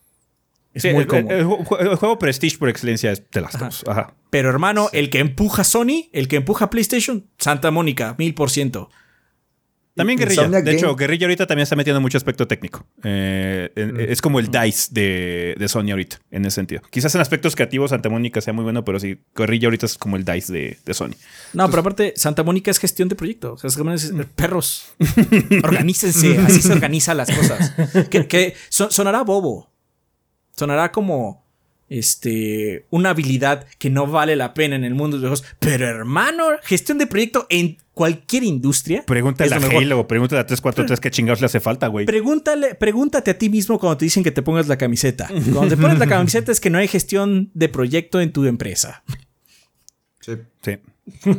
Sí, todos hemos estado ahí. Sí, yes, yes. Es- estoy ahí. Pero de hecho, o sea, el pinche crunch de Naughty Dog Eso es falta de gestión de proyectos. Es legendario. Eso es, es, legendario. Eso es falta de gestión de proyectos. sí. Es no saber hacer las cosas con un pinche diagrama. Y decir, ¿sabes qué? Vamos a hacer esto y esto y esto. Porque, o sea, siempre hay momentos críticos. No estamos diciendo que es- eh, cualquier trabajo hay momentos donde ni modo. A veces Se puede entender que la última semana, las últimas dos semanas sean Ajá. como un infierno, ¿no? Pero no un sea, año entero, güey. Hubo un error ahorita y Rafa no tuvo internet. Ni modo. Sequil y yo tuvimos que trabajar más esta semana. Ajá. Fue una situación. No fue error de nadie. No, no podíamos saber que Rafa se iba a quedar sin internet. No fue su culpa. Ajá.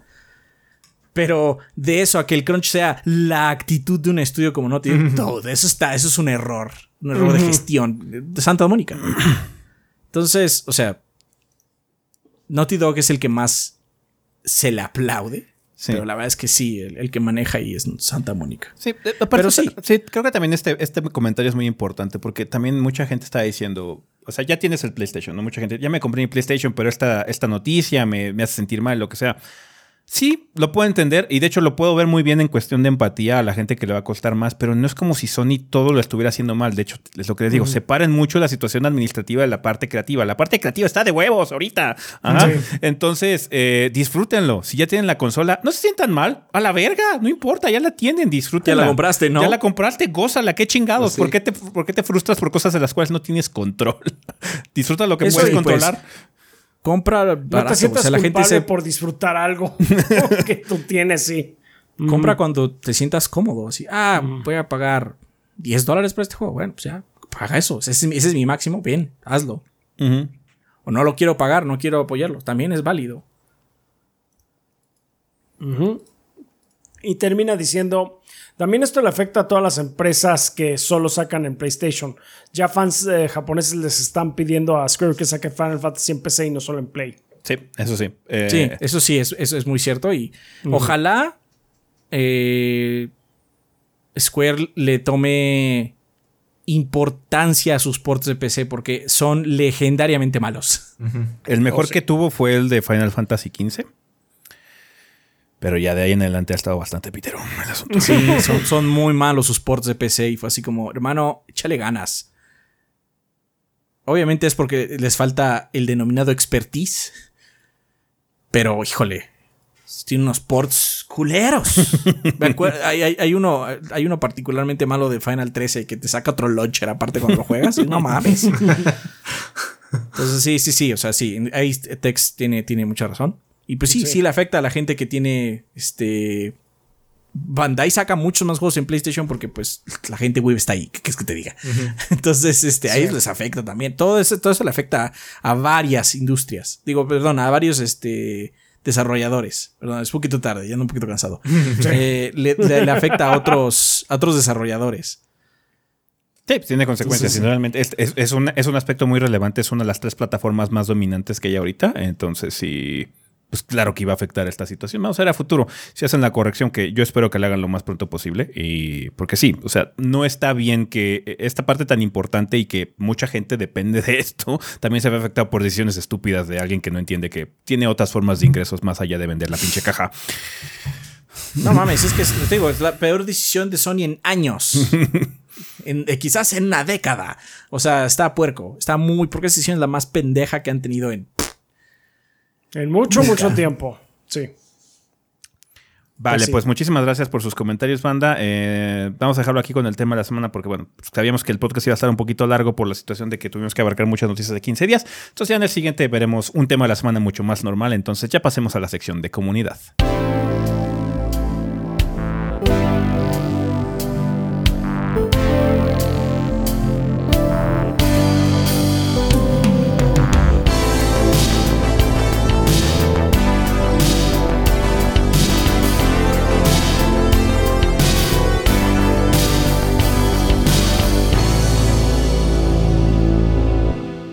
Bueno, banda, pues ya estamos aquí en la sección de comunidad. Muchísimas gracias por acompañarnos. Eh, recuerden que en este momento siempre nos gusta agradecerle a los patrocinadores oficiales del podcast, que son todos nuestros Patreons de 20 dólares o más, nuestros Lord Bombones, que siempre nos apoyan. Eh, justo iniciamos septiembre, hubi- hubiera coincidido con el podcast pasado, pero bueno, ya estamos iniciando septiembre y muchísimas gracias a toda la gente que se haya quedado con nosotros para apoyarnos.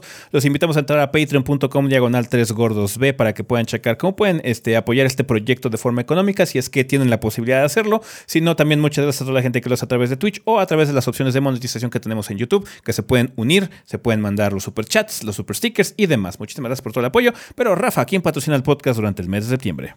Muy bien, pues comenzamos en esta ocasión con Kionashi que nos dice eh, saludos gordiños, es un placer seguir colaborando con la salud del proyecto que me ha entregado tantas horas de diversión. Espero poder seguir invitándole 20 cafecitos a Rafa o 20 gancitos para Adrián durante muchos meses más. Muchas gracias.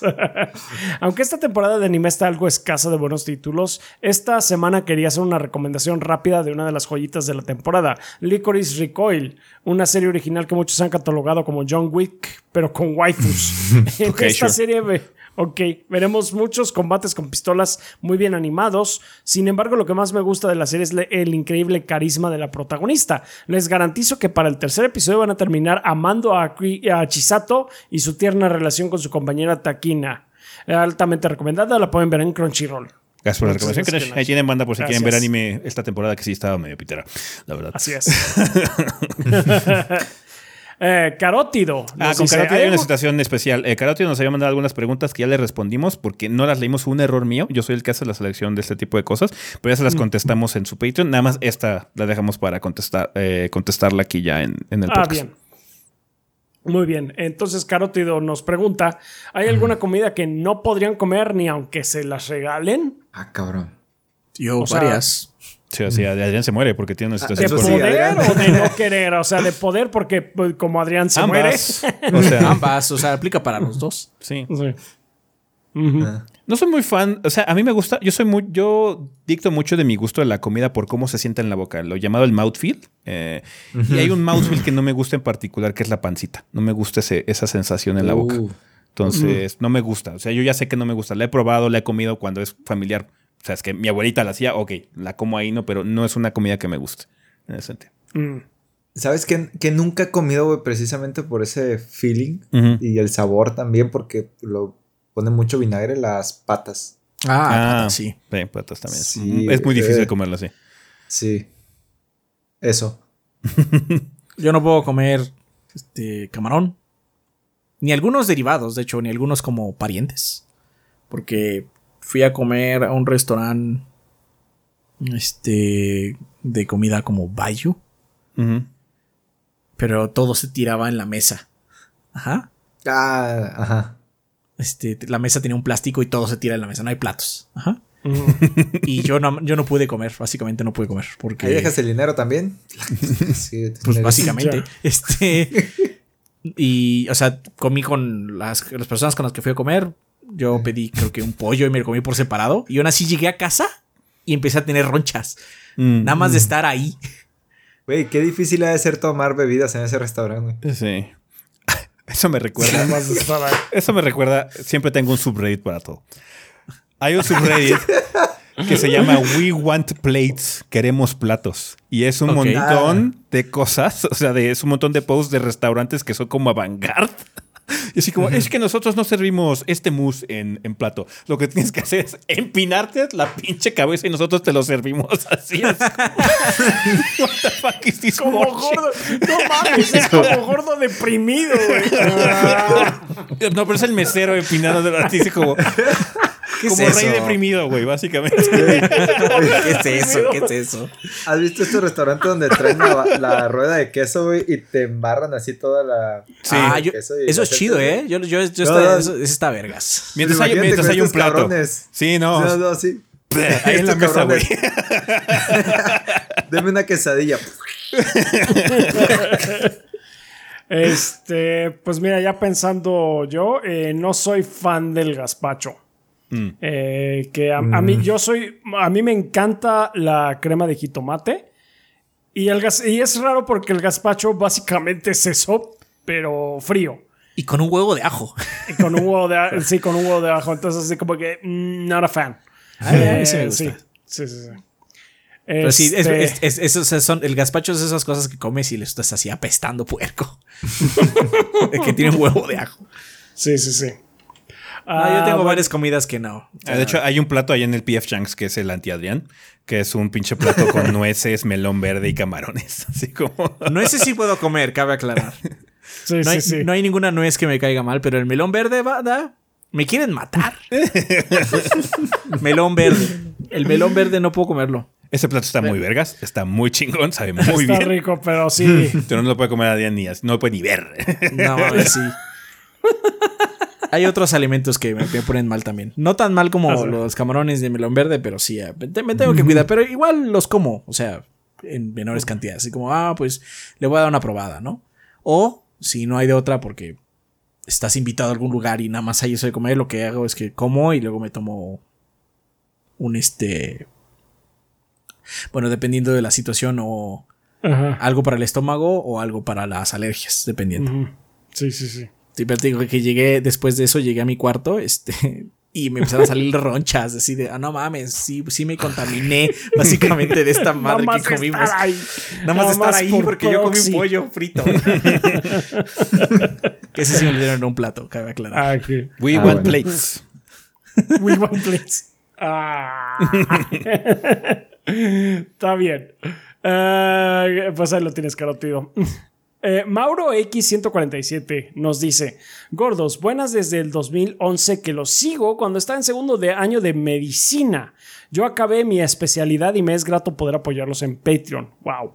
Quería pedirles que se cuiden mucho y que tomen bastante agua, 3 litros por día para cuidar sus riñones. También les solicito que hagan promoción desvergonzada de un amigo mexicano. Yo soy de Perú. Su canal de Twitch es Sparda-HK. Pues lo tiene. Ah, bueno, pues Sparda-HK. Sparda-HK. Muy bien, gracias Mauro. Sí, pues sí, tomamos, eh, tratamos de eh, tomar agua siempre que estamos aquí trabajando. El café se prepara con base de agua. Cuenta, ¿no? Sí, it's not the same thing. No es lo mismo, O sea. Yo estoy Shit. tomando café también, Kid, pero tomo, lo acompaño con agua. Entendí mal la receta, perdón. Sí. Muy bien. eh, seguimos con Mikau ELT, que les dice: ¿Qué hubo, mis estimados gorditos? Mi nombre es Enrique, pero prefería que no, preferiría que no lo dijeran en mi nombre real. Nah, es broma, solo quería ver eh, si Rafa caía. Leí todo antes, así que Sí, no hay sí, problema. sí. I'm not that stupid. I'm not that dumb. Enrique con dirección tal. Pero me pueden decir mi cao, tal cual se lee. Y desde este mes espero poderlos apoyar, eh, dado que ustedes nos han dado tantas horas de entretenimiento, consejos, críticas sinceras sobre mi hobby favorito, los videojuegos. Videojuegos. Este mes patro, eh, Patreon coincide con la recta final para llegar a los 500 podcasts y para celebrar quisiera que nos hablaran un poco más a profundidad de aquellos colaboradores del gordeo que eh, puede que los OG conozcan, pero la nueva banda no ha tenido oportunidad de ver. Para empezar, háblenos de ese tal Kid VG, conocido antes como el Alejandro Ramaires. ¿Quién es ese ¿Cómo lo culero? ¿Quién es No ese? ¿Cómo decidieron que sería parte del staff? Y por favor, cuéntenme alguna anécdota que les haga sonreír cuando piensen en ¿cómo empezaste a trabajar Ah. con los gordos? En el 2014. Wow, ¿se acuerda? Yo no me acuerdo. Sí. Ah, ya casi 10 años, güey. ¿Sí? Van ocho. ¿Sí? ¿Cómo sucedió? Este, ¿Qué pedo? eh, los vi en el Fan Fest de los gordos. ¿Sí se acuerdan de ese evento en el 2012? Sí, sí me Never acuerdo. heard of it. Yo sí me acuerdo porque Nunca perdí parte él. de mi vida en él. Me volví muy viejo ese año. Este, y de ahí pues, yo estaba en una editorial que se llama RCMX. Y de ahí me salté para, para con ustedes, pero la- que- me acuerdo mucho del evento donde pasó porque fue algo en Telmex U, que estaban ustedes jugando Street Fighter 4. Ujú. Ahí, ahí le gané a Adrián, Rafa me pateó las nalgas, bien feo. No es difícil ganarle a Adrián. Eh, pero ya de, de ahí fue ya más en serio la plática, güey. Y el primer podcast creo que fue en el, no- el podcast 98, güey, y fue en casa de Adrián. ¿Y era tu casa, Adrián? No me acuerdo. Le preguntas a la persona equivocada. O sea, No la, mayoría, la mayoría las hicimos en mi casa. Eh, pero Sí, no sí, me sí, acuerdo si es- te al- alcanzaste a hacer uno en casa de Adrián, porque sí, de hecho, grabábamos en casa de Adrián. antes Sí, sí. Antes grabábamos en mi casa. ¿no? Ajá. Sí. Ah, pues ese fue el primer podcast. Y ya de ahí para acá. Eso era es todo. más sí. bonito cuando era presencial, güey, cuando podía ir a, a- a verlos allá, pero pues gracias tecnología. Sí. Sí. pues ahí está. Pues tú que decidiste ser feliz y mudarte allá a, a Culiacán. Pudiste Eso- haber sido eso- muy infeliz aquí, Kid. Pudiste haber sido Ajá, muy infeliz claro. y no quisiste. Infeliz en compañía, pero no, decidiste irte solo y ser una persona saludable. Podía nunca haber tenido casa propia Sí. y seguir allá. Sí, qué cosas. ¿eh? Qué cosas hay. Siempre tomando las decisiones correctas. sin, sin más, les deseo muchos podcasts más y dado que nunca lo dicen porque son decentes, yo lo diré por ustedes. Banda, si les gusta el contenido, dejen un comentario, ya sea una pregunta o una opinión sobre el tema de la semana. Denle like o super like al video. Suscríbanse y compartan con todos sus conocidos el contenido para que ni, a la abuelita, ni la abuelita se pierda de los comentarios sarcásticos de ese, las frases creativas y un tanto groseras del gracioso Rafa y los postulados científicos del doctor Adrián. Ah, cabrón. Enterado. Posa- posata, ¿se han dado cuenta que Adrián nunca saluda al inicio del podcast? Solo he visto hacerlo una vez cuando fue anfitrión, en la vez que despidieron a ese y tuvo que reemplazarlo. Pues es que yo soy el que saluda al inicio del podcast. Ajá. Rafa Sí, es sí. el redundante aquí, no yo. Yo soy redundante. O sea, nos saludamos mucho, banda. Ya, ya nos conocen. Está bien. Sí, sí, sí. Ok, pues siguiendo con Aaron Torres. Eh, saludos gordos y posibles invitados y banda. Les recuerdo que soy un diseñador gráfico freelance y les vengo a ofrecer mis servicios. El precio lo podemos razonar en privado, pero como voy empezando prometo brindar, brindar una tarifa baja. Pueden seguirme y contactarme en mis redes sociales. Pueden seguirme en Facebook como Creativi Más, es Creativi Más, símbolo de más. En Instagram eh, como creativi, arroba creativimás, ahí sí con todas las letras, en Twitter como arroba creativimás, igualmente con todas las letras, o pueden mandarme correo por creativimás, con todas las letras, arroba gmail.com. Esta semana termino con las preguntas de qué prefieren y quiero cerrarlo con broche de oro. ¿Qué prefieren gordos? ¿Super Mario 3 o Super Mario 64? Saludos. A ver. Mm, para mí es más 64. 64 eh, me pegó más. O sea, 3 es muy bueno, 3 es excelente. Es quizás Sí. el mejor Mario 2D. Pero eh, en, en mi vida, por cómo lo experimenté, 64. Yo me acuerdo Supongo mucho de. que sí en ese sentido, perdón, que, eh, sí que, que- que- adelante. Skitty, skitty. Iba, iba a decir que de niño era muy fan de, de Mario Bros 3. Me encantaba la caja del, del juego. Tenía una playera con la portada amarilla de la caja bien chingona. Eh, Quién sabe de qué hice con esa madre. Pero creo que jugué mucho más Super Mario 64. O al menos me acuerdo de muchas más cosas. Probablemente más fue tu 64, güey. único juego por mucho tiempo, ¿no? Sí, seguramente. güey. Entonces sí, sí le sacaste mucho jugo. No, y aparte, el 64 fue la consola de Nintendo que no venía con juego, güey. O sea, era un gasto doble. No, en- y espérate un buen rato a que te demos. Porque la otra opción era Pilot Wings, güey. Y sí hay una diferencia, ¿no? no, es que aparte, o sea, la época del 64 es Gamela full swing. Sí, Sí, sí. o sea, Banda, a la eh, madre. los juegos están caros ahora, no vamos a decir que no. Pero los de Gamela costaban 1600 baros. O sea, esos De 70, la- de- de- es- de- esos 70 dólares de Sony duelen. Pero puta madre Gamela, güey. Gamela Sí, estaba 1600 cabrón. Gam- Estamos Gamela era. hablando de 1600 varos en 1996, Ajá. 7, algo así. Sí, me acuerdo que esa eh, era el único juego del año. Es nada más así: tienes Sí. un juego al año y date de santos, cabrón. Sí, no, yo, yo, yo, eh, en ese, o sea, te puedo decir que jugué mucho más Mario 64 Sí. que Super Mario Bros. 3 simplemente por esa restricción. No, no, no Sí. tenía otro juego. No tenía otro juego. Pero me gusta más Mario 3. De hecho, me es más cómodo regresar a Mario 3 que a Mario 64.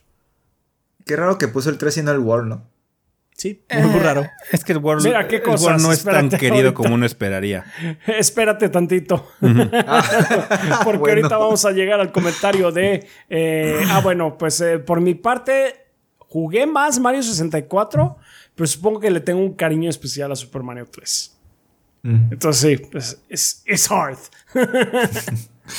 Ser Troit ahora sí nos dice: Buen día, embajadores del gordeo. Quería comentar sobre el tema de la subida de precio del PlayStation 5.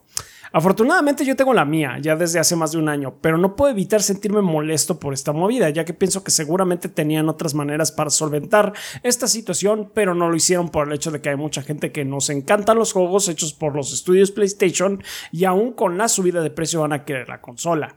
no aprendieron nada de la era del PlayStation 3 porque al fin y al cabo sí lograron superar al 360 en aquel entonces. En fin, qué culero. También hay, hay que tener una cosa muy en cuenta, no son las mismas personas. Ese es No, el pues problema. hace muchos años. Sony es una entidad Sony, pero toda la gente que está ahí no necesariamente es la misma que estaba tomando decisiones en la época del PlayStation 3. Por eso las empresas no aprenden, como ustedes dicen, porque en realidad no son las mismas personas. Eh, el- el- el- la paradoja del barco de Teseo, ¿no? Este, pero, pero justamente deberían de haber aprendido que cuando le empezó a ir bien a PlayStation 3 y recuperarse de contra el 360 fue cuando rediseñaron dos veces la consola, le bajaron de precio y empezaron con los bundles, güey. Oh, eso justamente dijimos en el podcast pasado, güey. Así es. Entonces, No, lo dijimos. Pues ¿Quieres. ¿quieres, ¿Quieres subir el precio de la consola? Haz la versión de Slim y no le bajas el precio, nada más. mm. Ahí tienes. No, no, no. Atroz. Atroz. Continuemos, Atroz. ya hablamos mucho al respecto. Así es. Ah, pregunta, ahí está, ¿Super Mario Bros. 3 o Super Mario World? Un saludo y sigan así de tres. piolas. Los tres. Tres. tres. Tres, pero el. World es muy bueno también. Pero es el que, World es muy es que bueno. no mames, o sea, también la ventaja de Mario en ese sentido es que, güey, o sea, calidad. Across the board. Sí. Excepto Mario 2. Y quizás Sunshine. No puedo decir, no lo jugué. Entonces, este, lo poco que jugué, pues no me encantó, pero tampoco puedo decir, jugué un ratito nada más. Chaps es el, aquí el connoisseur. Él nos puede decir. No, sí, es el. O sea, a mí me gusta mucho el Sunshine, pero en cuanto a así de nivel, niveles de Marios, sí está ahí abajo.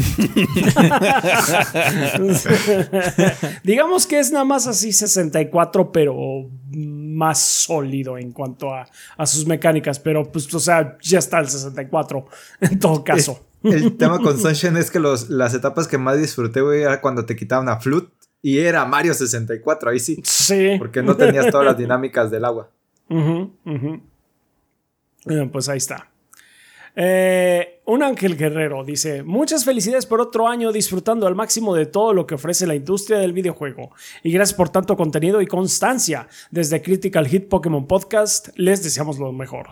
También muchas gracias por mencionarnos cuando llegan a hablar de Pokémon en el podcast. Pues, ¿Cómo no hacerlo? Ustedes son los expertos. Sí, yo, yo qué, güey, yo no sé ni madres. Aquí el que sabe también es Kid y ustedes. Kid, Es que- ese- sí. En el Inter estaba hablando de Pokémon, Kid. Sí, y aparte yo sí escucho Critical Hit, güey. Me acabo de aventar el 116. pues ahí está. Este nos dicen eh, eh, saludos desde Critical Hit Pokémon Podcast, podcast de noticias y novedades en el mundo de Pokémon.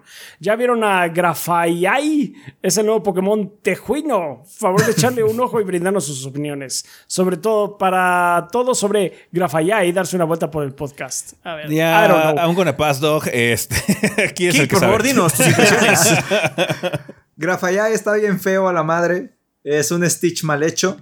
Eh, pero bueno, te- su su chiste es que. Para que se rían, cabrón. Este. Su saliva es venenosa, güey. Y, y la manera de hacerlo, de atacar, güey, es chupándose los dedos y golpear a otro Pokémon para paralizarlo o envenenarlo, güey. Y, y la idea es que pinten los árboles eh, patrones que atrae a otros Pokémon con su saliva, güey. Y los Pokémon se quedan paralizados. Entonces él llega en las mañanas, güey, nada más por su casa y ya se los madrea. Tengo una come. pregunta. ¿Eso importa? O Claro. sea, ¿e- ¿eso importa en el no. gameplay? O sea, todas esas mamás que me estás contando, ¿pasan en el gameplay? ¿Importan un carajo? Seguramente, güey, tiene dos ataques, una que paraliza y otro que envenena. Y, y su animación va a ser que se va a chupar los dedos, güey. Y, fin pero- del asunto. Oh, oh, va a tener animación, güey. Sí, claro. ¿Otra animación? No, nada más vas a mover de- el modelo así, uh, dos veces Más y de ya. tres animaciones, güey. Bueno, ya, ya. Uf. El futuro es ahora, definitivamente. Oye, y lo de Pokémon Tejuino, el Tejuino está bien bueno, güey. No sé a qué se refieren. No, sí, sí, sí escuché el podcast y lo de Tejuino, güey, pero Ok. está bien buena esa bebida. ¿No saben ustedes qué es el Tejuino? No, no sé mucho de bebidas, la verdad. No. Te fallo. Maíz fermentado con limón y nieve de limón, güey. Mm, Suena fuerte. Está, bien rica, güey. Está muy rica. Maíz fermentado. Bueno. Me quedaría terrible. Sí, sí, sí. Que Suena algo que te podría matar, Adrián. Muy bien. Continuando con Mugiwara no Cronos, dice: eh, Buena semana, banda y gordos. Es un gran placer poder ser parte de este gran proyecto como patrocinador del podcast. Es septiembre, mes de la independencia de México y por fin el fin del verano y principio de, los, de las mejores festividades del año. En fin, en los días anteriores estaba platicando y más o menos adoctrinando al gordoteísmo a un compañero del trabajo y le comenté que aportaba a su causa por medio del Patreon, a lo que me comentó: Es como si pagaras por una suscripción a una plataforma de streaming Así que me puse a pensar y les pregunto, si abrieron uno, ¿cómo lo llamarían? Saludos y que el gordeo siga dando contenido. Ya tuvimos uno y es Canon 3GBTV, perro. 3GBTV. 3GBTV. Pues sí, así está. Con la música de Journey to Silius. Así es. Así es. ok. Tigre Negro dice, Gordos no es mucho show por las emperador de limón ni están tan malas. Es más, me comeré ahora unos en su honor. Le da un mordisco a un emperador de limón. La felicidad de la cara desaparece con cada masticada. Oficialmente me arrepiento de todas las decisiones que me han llevado a este punto en mi vida. Ah, sí, son re- es real. Lo de las emperadores de limón es real. Lo único que le gustan aquí es a Rafa. No. Ah, a. Kit le gustan. Ah, A bueno, mí, pero le gusta el café Está. también. Gracias, Sí, ya. Lo de, la, lo de la foto del otro día en Twitter era en serio, güey. Eso desayuné. No, Ok. qué espanto. No, Bueno, mames. Qué bueno que ya estuvo. estás viviendo en otro estado para no ver esas porquerías. Ajá. Qué bueno que no llevaste nunca cuando íbamos a grabar porque Te los hubiera Sí, tumbado y te hubiera dado una es verdad, cachetada. es verdad. Nunca llegué, güey. Pero sí tenían el depa, güey. No, bueno. No mames. Adiós. ¿Qué te pasa? Primero olla y luego esto. No, nunca tuve olla, güey. No. Nunca la tuve. Nunca la tuve. Ok. Eh, continuando. Pregunta no conflictiva de la semana. Ampliando la pregunta de la vez pasada, gorditos. ¿Han ido a algún concierto? ¿Cuál ha sido el mejor al que han ido? O sea, sí hemos ido a conciertos. De No hecho, mames, hemos, o sea- hemos hablado al respecto aquí también en el podcast. Sí, Eh, sí, sí, sí. O sea, banda, banda. Somos humanos. Sí, Sí. sí tenemos piernas. Y pues obviamente vamos Pues, al cine, a caminar. veces vamos a conciertos. Tú sabes, como gente. No somos, no somos, no somos Mark Zuckerberg. Mm, Como que come tostadas saliendo del tostador más. Esto es Alimento. lo que hacen los humanos, ¿verdad? es que yo. I need sustenance. Pero bueno, sí. De hecho, yo fui a un concierto hace poquito. Fui al de Symphony X. Muy bueno. Mm, ujú, ujú. pues yo los de Symphony of the Goddess. ah, De- de los de Zelda. Ah, los de Mm. Zelda, ajá. El de Final Fantasy también estuvo muy bueno. Ah, sí, yo fui ese de Final, estuvo bueno. Distant Worlds. Ujú.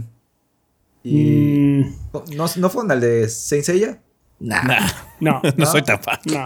No soy No, fan. no, no. De hecho, no, no, No, sé si la- podría denominarme como fan. Soy conocedor de la serie, pero no soy Sí. digamos, fan. Me Pero, niño. Sí, me Pero la tocó música de. Saint Seiya está bien cabrona, güey. O sea, de- deja tú el anime, güey, que nada más se gritan poderes, pero. Eh, Está no, no, ¿En serio no, está no, no. cabrona? ¿En Sí, serio está me gusta, a cabrona? mí me gusta un chingo, güey. Ah, no, sí, está bien. Yo no me acuerdo de ella. Me acuerdo No, nada más de uh, dos.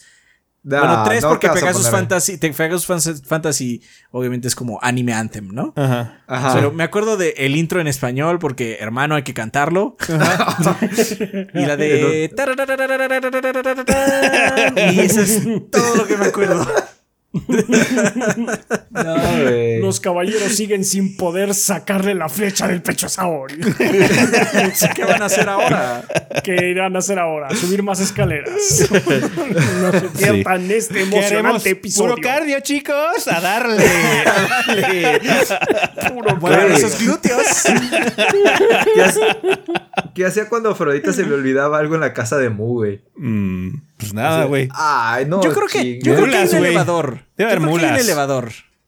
Debe de haber mulas o debe de, de- de- los ves. Ya ves que tienen así sus este soldados donadies ahí en el Ah, sí, Seguramente los ojos. usan de, de, de Office Boys. Sí, esos sí. cabrones. Uy, se me olvidó la calculadora. A ver, Juancho, más lánzate y arriba. No, si venimos No desde allá. Cinco horas después. sí. Aquí está la calculadora. No, ya lo hicimos a mano. No te apures, sello. Todo Ah, güey. sí. No, la neta de, de- de Caballeros no me acuerdo casi nada. Me acuerdo, o sea, me acuerdo porque, como bien dice Ezequiel, todos la vimos, ¿no? Ajá. Sí. Sí. Pero así como que digas, no, es que la tengo aquí en el corazón. No, no es mi anime. Not my anime. Sí. Este, bueno, de conciertos que. de- pues hace poco fue el de Kingdom Hearts, ese estuvo padre. Este. Me acuerdo mucho cuando me llevaron de niño a, a uno de Paul McCartney. Mm. Eso estuvo, Ah, muy cabrón. padre. Ujú. Depeche Mode, Y- both times, las dos veces que vinieron a México. Estuvo muy cabrón esos, esos conciertos. Y si quería yo fuimos Ah. uno de Iron Maiden. It wasn't so great. El sonido no No estaba estuvo tan chido. bueno. No estuvo tan bueno, sí. Pero est- estuvo bien. O sea, Iron Maiden, entonces, mínimo. O sea, cuando dices está malo, eh, estuvo Le bien. raspan chido, pero sí, el, el- el- el- digamos que el aspecto técnico estuvo muy lacking. Se escuchaba mal, se escuchaba mal. Pero Sí. estuvo bueno, porque pues, Iron, Iron es calidad.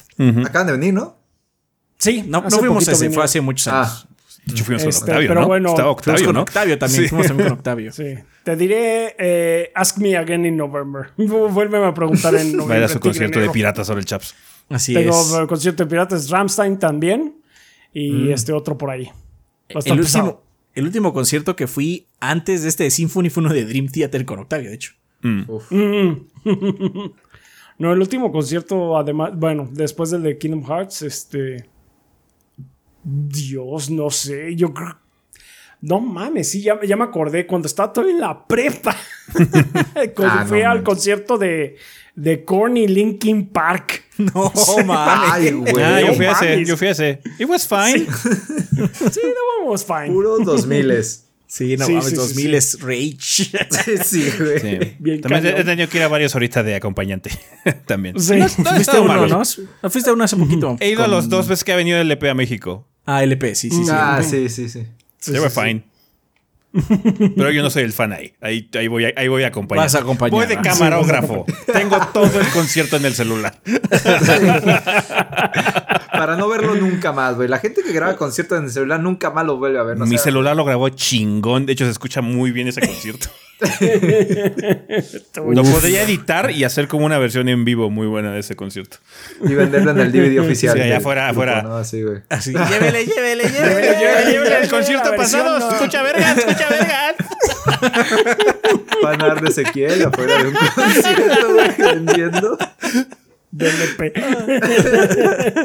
Está bien. Ah, pues ahí lo tienes, Tigre Negro. Este dice: Un saludo al Gabo, eh, Adrián, tú eres el Ah, hombre, perdón. Rafa No, no Pérez es cierto. Waifu. ¿Tú no fuiste al concierto de Star Wars? Ah, sí, es cierto. Sí, fuimos al Fuimos concierto. a ese de Star Wars, concierto, sí. perro, qué Sí, chingados. es cierto. Eso estuvo padre también. Estuvo bueno, Adrián también y estuvo Rafa, vergas. best friends in life. No se acuerdan de las cosas que hacen juntos. y, yo no me, y yo ni me acordaba. sí, ese fue en el auditorio. En el auditorio Estuvo bueno. Sí, sí, sí, estuvo bueno. Fuimos con Fuchs. Ujú. Sí, sí, sí, sí. Este, un saludo del Gabo. Adrián, tú eres el hombre, Rafa es waifu y ese los pelones somos los más sexys. Que el gordeo sea eterno. Muchas gracias, Tigre Negro. Eh, Rohan Saleta nos dice, a ver, vamos a ver. Eh, ¿Qué tal, gorditos? Ha pasado mucho tiempo desde la última vez que les escribí. En esta semana tengo unos anuncios. Una disculpa por lo largo del mensaje de antemano. Fusiona- ah, por Eh, cierto, Rohan, fusionamos tus dos mensajes que nos mandaste porque ya ves que no hubo podcast la semana pasada, pero creemos que tiene sentido. Así, ojalá lo tenga. Ok, entonces este va completo, ¿no? Sí, esto ya, ya está fusionado. Ya, ya, ya lo ya está fusioné. funcionando. ok, entonces, uno, este será el último mes que los podré apoyar como Lord Bombón este año. No te preocupes. Dos, es, no te preocupes. problema. Es lamentable, pero debido a que mi amigo César y yo estamos enfocados en otros proyectos, pondremos en una pausa muy grande nuestro proyecto de reseñas de anime, gracias a las personas que vieron, aunque sea un poco de él. No te preocupes, no te preocupes. Suerte con todo y ojalá puedas hacerlo de Mm, nuevo. Sí, mucha suerte. Eh, uno de estos proyectos es que estoy buscando es independizarme de casa de mis padres. Muy, muy bien, muy bien, me parece muy bien. Debido al punto 3, en estos dos meses he estado preparando un curso de inglés para principiantes. Los detalles los pueden encontrar en Facebook e Instagram como eh, diagonal invertida academia.moonbelly. Es M-O-O-N-B de burro E-L-L-Y. Ah, si estás cursando la carrera universitaria necesitas al finalizar un, inglés de, eh, un nivel de inglés intermedio para graduarte, si quieres tener más oportunidades laborales o simplemente quieres aprender desde cero para tu entretenimiento, te invito a mi curso en línea a través de Zoom en la Academia Moonbelly. El inicio del curso es el martes 20 de septiembre. El horario es martes, a, es martes y jueves de 8 pm a 10 pm y sábado de 10 am a 12 pm, hora del centro de México. No hay cuota de inscripción, son 6 horas a la semana. El duración del curso es de 5 meses, es nivel A1 para principiantes. La mensualidad de 750 pesos mexicanos. Si mencionas que vienes de parte de los gordos, se te hace descuento gordo bastardo. 300 pesos mexicanos el primer mes y 500 pesos mexicanos los cuatro restantes. Oh, qué bien. Muy bien. Cupo limitado para mayores de 16 años. Posibilidad de ver la clase grabada en caso de no poder asistir. Cuento con un certificado de la Universidad de Whittier en cuanto a mi nivel de inglés. Clase de muestra cero el 16 de septiembre. Encuéntranos en Facebook e Instagram como eh, eh, nuevamente diagonal invertida academia.moonbelly. Es M-O-O-N, B de burro, E-L-L-Y. Envía un mensaje y se te solicitará llenar un formulario de inscripción. Anímense, banda, nunca es tarde para aprender y entender a los gordos cuando hablan inglés. That's right, bitch. That's right. That's right, bitch. Gracias, gorditos invitados que podrían estar cuando se lee este mensaje larga vida al gordeo. Muchas gracias, eh, Rohan Saleta. Muchas gracias, no te preocupes, suerte mucha suerte. con todas Suerte. tus metas. Espero que haya tenido sentido el mensaje. Siento yo que sí lo tuvo. Así es. Muy bien. Ah, siguiendo con Rulon Kowalski, dice septiembre, mes de los temblores y fechas en las que los mexicanos hacen cosplay de mexicanos. Ah, De hecho, vi un buen, muy buen meme de los temblores hace poquito. Pusieron la de esa que más aplauda. Con gente que va caminando cuando está temblando. Oh, no. Oh, Hay no. varios de esos, hay varios It's de terrible, esos. but fun at the same time.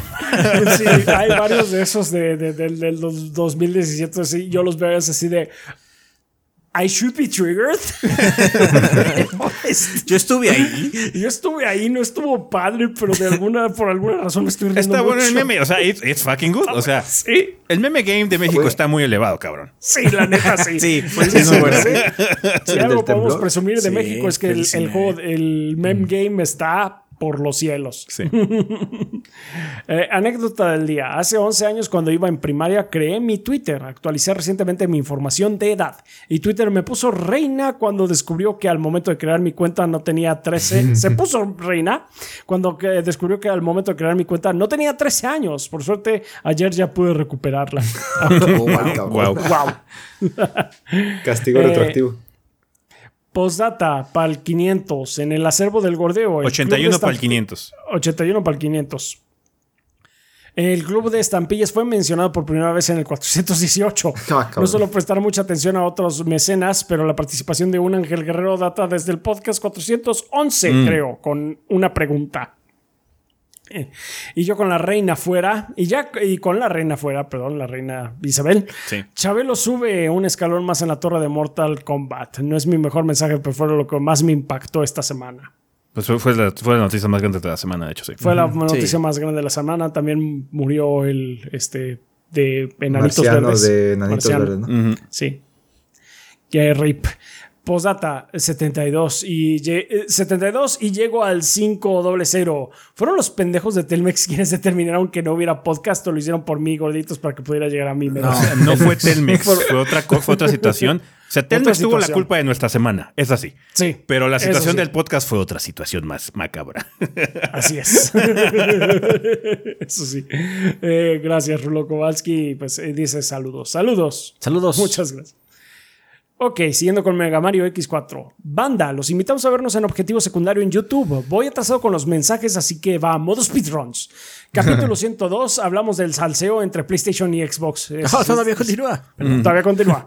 Capítulo 103, hablamos por una hora de Dragon Ball. Contiene spoilers de la última película para que vayan con precaución, aunque bueno, todos sabemos cómo se solucionan los problemas en Dragon Ball. Ah, claro. A madrazos. A madrazos. Capítulo 104, hablamos de los anuncios del Gamecom. De Gamescom. Gamescom. Sí, pues muy bien, muy bien, eh, Mega Mario X4. Pues ahí lo tienen, banda, vayan a ver objetivo secundario. Eh, Shadow Ryuji nos dice que hay gorditos sin mucho que contar en esta ocasión, así que pasaré directo a mi pregunta. ¿Qué franquicia retro les gustaría que tuviera un reboot y regresara a la generación actual? Personalmente me gustaría jugar un nuevo Ninja Gaiden con el gameplay que tuvieron en el 1 y el 2. El 3 se puede ir muy a la verga. Saludos Es- a ustedes y a toda la Está banda. hablando de los de Xbox. Él le tocaron los de Sí, Xbox. de los de Xbox, eh, me imagino. Y sí, el 3 se puede ir muy a la verga. maneras, el 3 de NES también se podía ir a la verga. No tanto como el 3 de Xbox, pero. No, no tanto como el 3 de Xbox, pero sí, el 3 de NES también está de la verga. Ah, ya que saquen la secuela de PC, ¿no? PC 2. La PC2. El Dreamcast 2, oye. Pues de hecho no estaría Eh, no mal un sé. Ninja Gaiden, Ninja Gaiden así como 2D, que fuera como Ninja Gaiden en serio, ¿no? Sí, estaría, hecho, estaría puercón. de hecho, estaría no estaría mal, Tendría reseña grande. A huevo que sí, pero. Súper estirada Ay, sí. porque es un juego bien sencillo. Sí, no, le haríamos larguísima con una broma de 6 minutos, güey. Y cuando salga el nuevo Mafia, no le haremos tampoco. Va a salir Ninja Gaiden. pelarlo. Ninja Gaiden Gaiden. Y va a salir el nuevo juego de Mafia. Y ¿sabes cuál vamos a escoger? Ninja Gaiden. Ah, Ninja Gaiden al cuadrado, güey. Somos terribles. Con mafia, sí, definitivamente. Sí, con Mafia sí. Muy bien. Este, No sé, la verdad es que no se me ocurre ahorita una así como que quiero que regrese. No. Estaba intentando encontrar alguna, pero, güey, no. O sea, no sé No, qué pasaría si, por ejemplo, Capcom intentara hacer un Breath of Fire o algo así ahorita, ¿no? Una cosa así. Maybe podría ser Maybe. Breath of Fire. Ah, ¿sabes O sea? No voy a decir la fácil. La fácil porque el internet siempre dice lo mismo a cada rato. Que Konami, que Konami regrese una de sus franquicias, ¿no? Ah, ya bueno, con pues. Siempre el internet. decir. De hecho, hace rato, porque va a haber un anuncio de Konami, o sea, y miles de artículos. No, es que va a ser su code. No, es que va a ser Silent Hill. No, es que va a ser como, no va a hacer nada, hermano. Va a ser algo horrible. Que seguimos ser siendo relevante horrible. esta pinche compañía de mierda, güey. Porque Y eh, desgraciadamente el que iba a decir yo sí es de Konami. Es el. Este, Rafa, Mystical- parte del problema. parte del problema. A mí me gustaría que regresara Mystical Ninja. Ah. Wow, qué gustan oscuro. mucho Bueno, Eso hace claro. poco, ¿no? Mystical Ninja. Mystical Ninja Revenge no estuvo. ¿No cuenta? ¿Qué? ¿Mística ¿Como Ninja? Mystical Ninja? No. Sí. Ninja Ah, contra Shredder's no, Ninja. lo entendí, güey. No sé qué pedo con Kit, ya está muy tarde. Allá en Culiacán el calor está cabrón, pero así como. O sea, es tarde, banda. No voy a negarlo, es algo tarde. Ay, güey. Estamos, estamos en horario, de- en horario de OG personaje. de podcast. Sí, Goemon, Go- hombre. Goemon en el juego de Shredder's Revenge, güey. Piénsalo. O sea. Es- Yo pagaría bien, sí, por eso, ¿por qué no? supongo, pero... Sí. Yo no pagaría por eso. Yo vería como Rafa paga por eso y ya. Está bien, está bien, sí, grande. Y subiría el video a lo Sí. más. O- me Oye, decepcionaría este, porque sería igual que contra Hard Cops o como se llama esa chingada. ah, pues sí. está Punch Out y F0, güey. Ah, claro. Mm.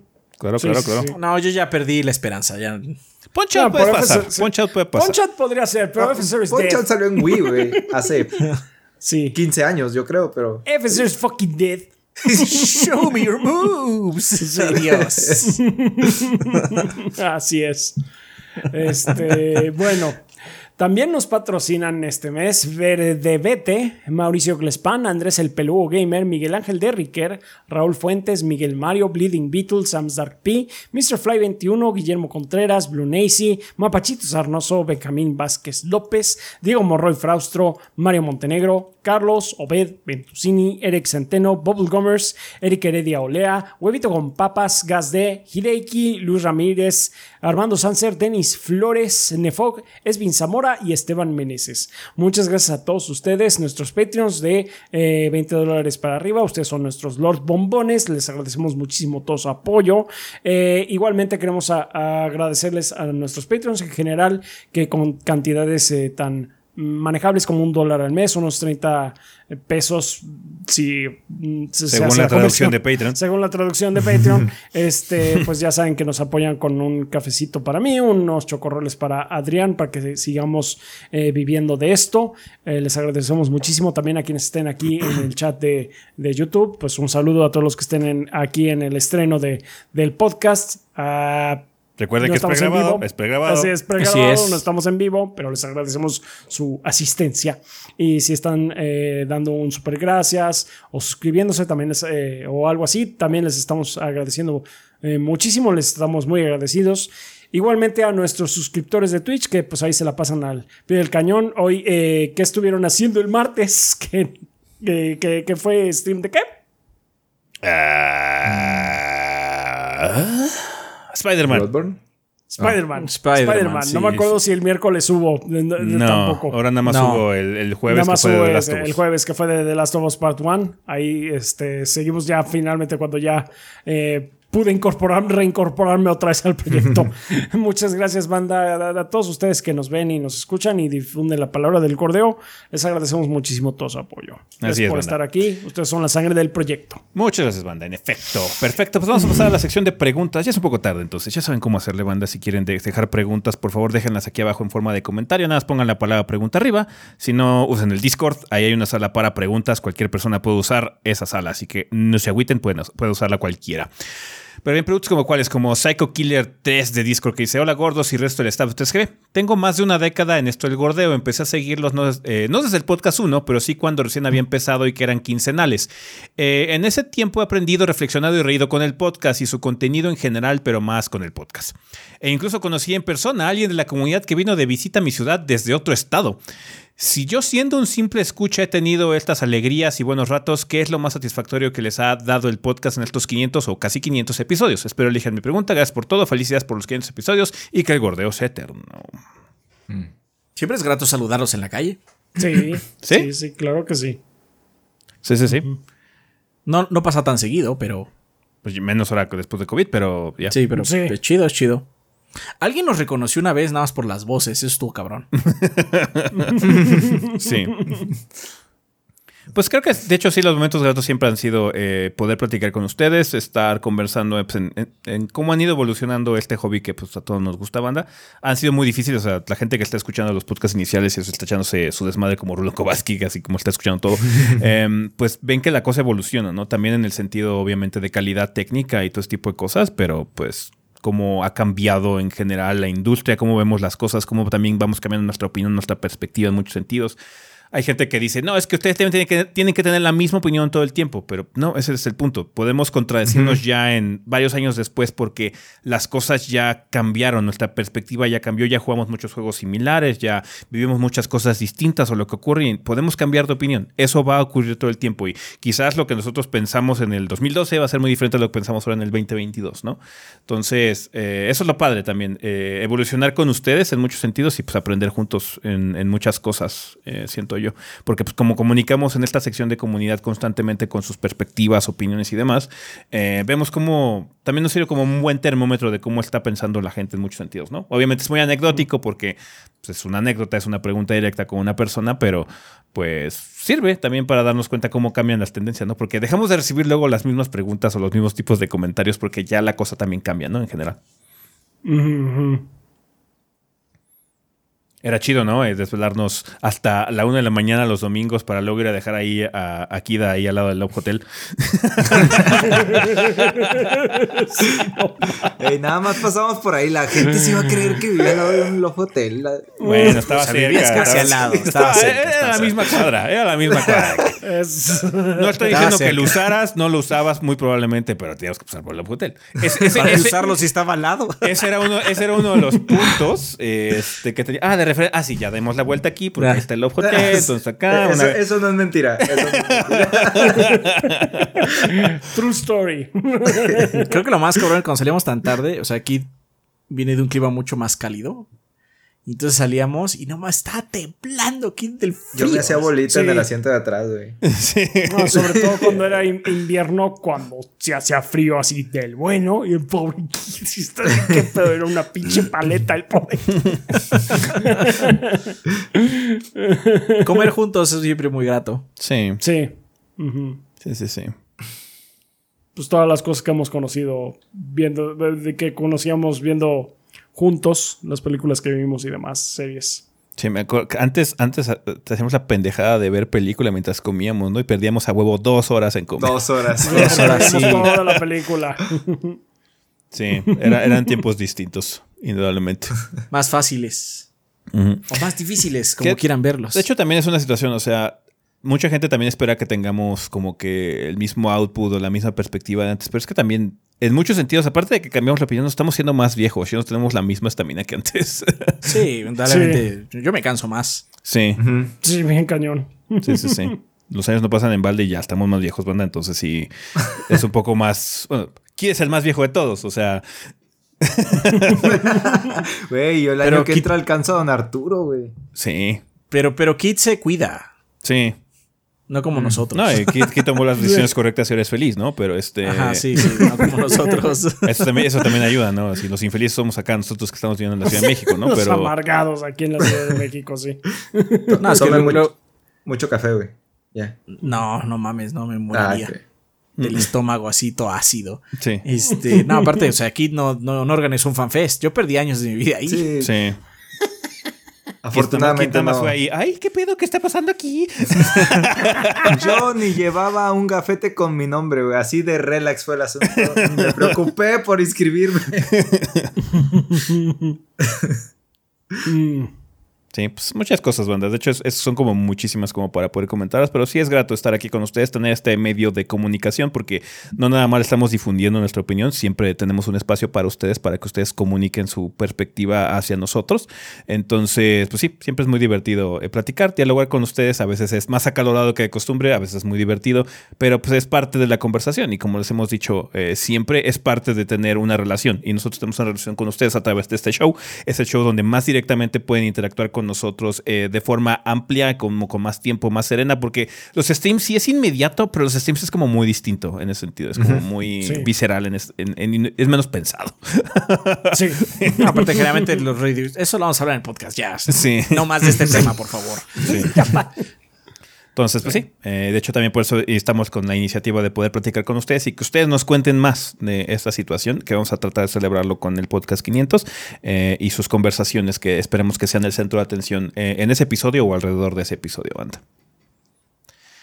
Perfecto, pues muchas gracias por la pregunta. Psycho Killer eh, nos escribe también en Araster Castel de Discord que dice: Saludos gordos, seguidor silencioso y todo lo demás. Aquí va mi incógnita. ¿Cómo se salvan los juegos de un jugador? Hemos visto ejemplos de juegos multijugador que tuvieron un inicio disparatado y de diferentes formas lograron ser experiencias de cierto éxito. Ustedes saben a qué juegos me refiero. Mi pregunta nace con la nueva entrega de Saints Row, franquicia que me encanta y no me agrada ver el impacto en el público con su regreso. Aquí es donde podría llevarlo a, más casos como Cyberpunk, Resident Evil 3 y otros ejemplos más antiguos. En resumen, un juego de un jugador que en su salida tuvo tropiezos, cómo puede ser rescatado y ser exitoso, y cómo podría hacerse con Saints Row, por ejemplo. Con Zero es fácil.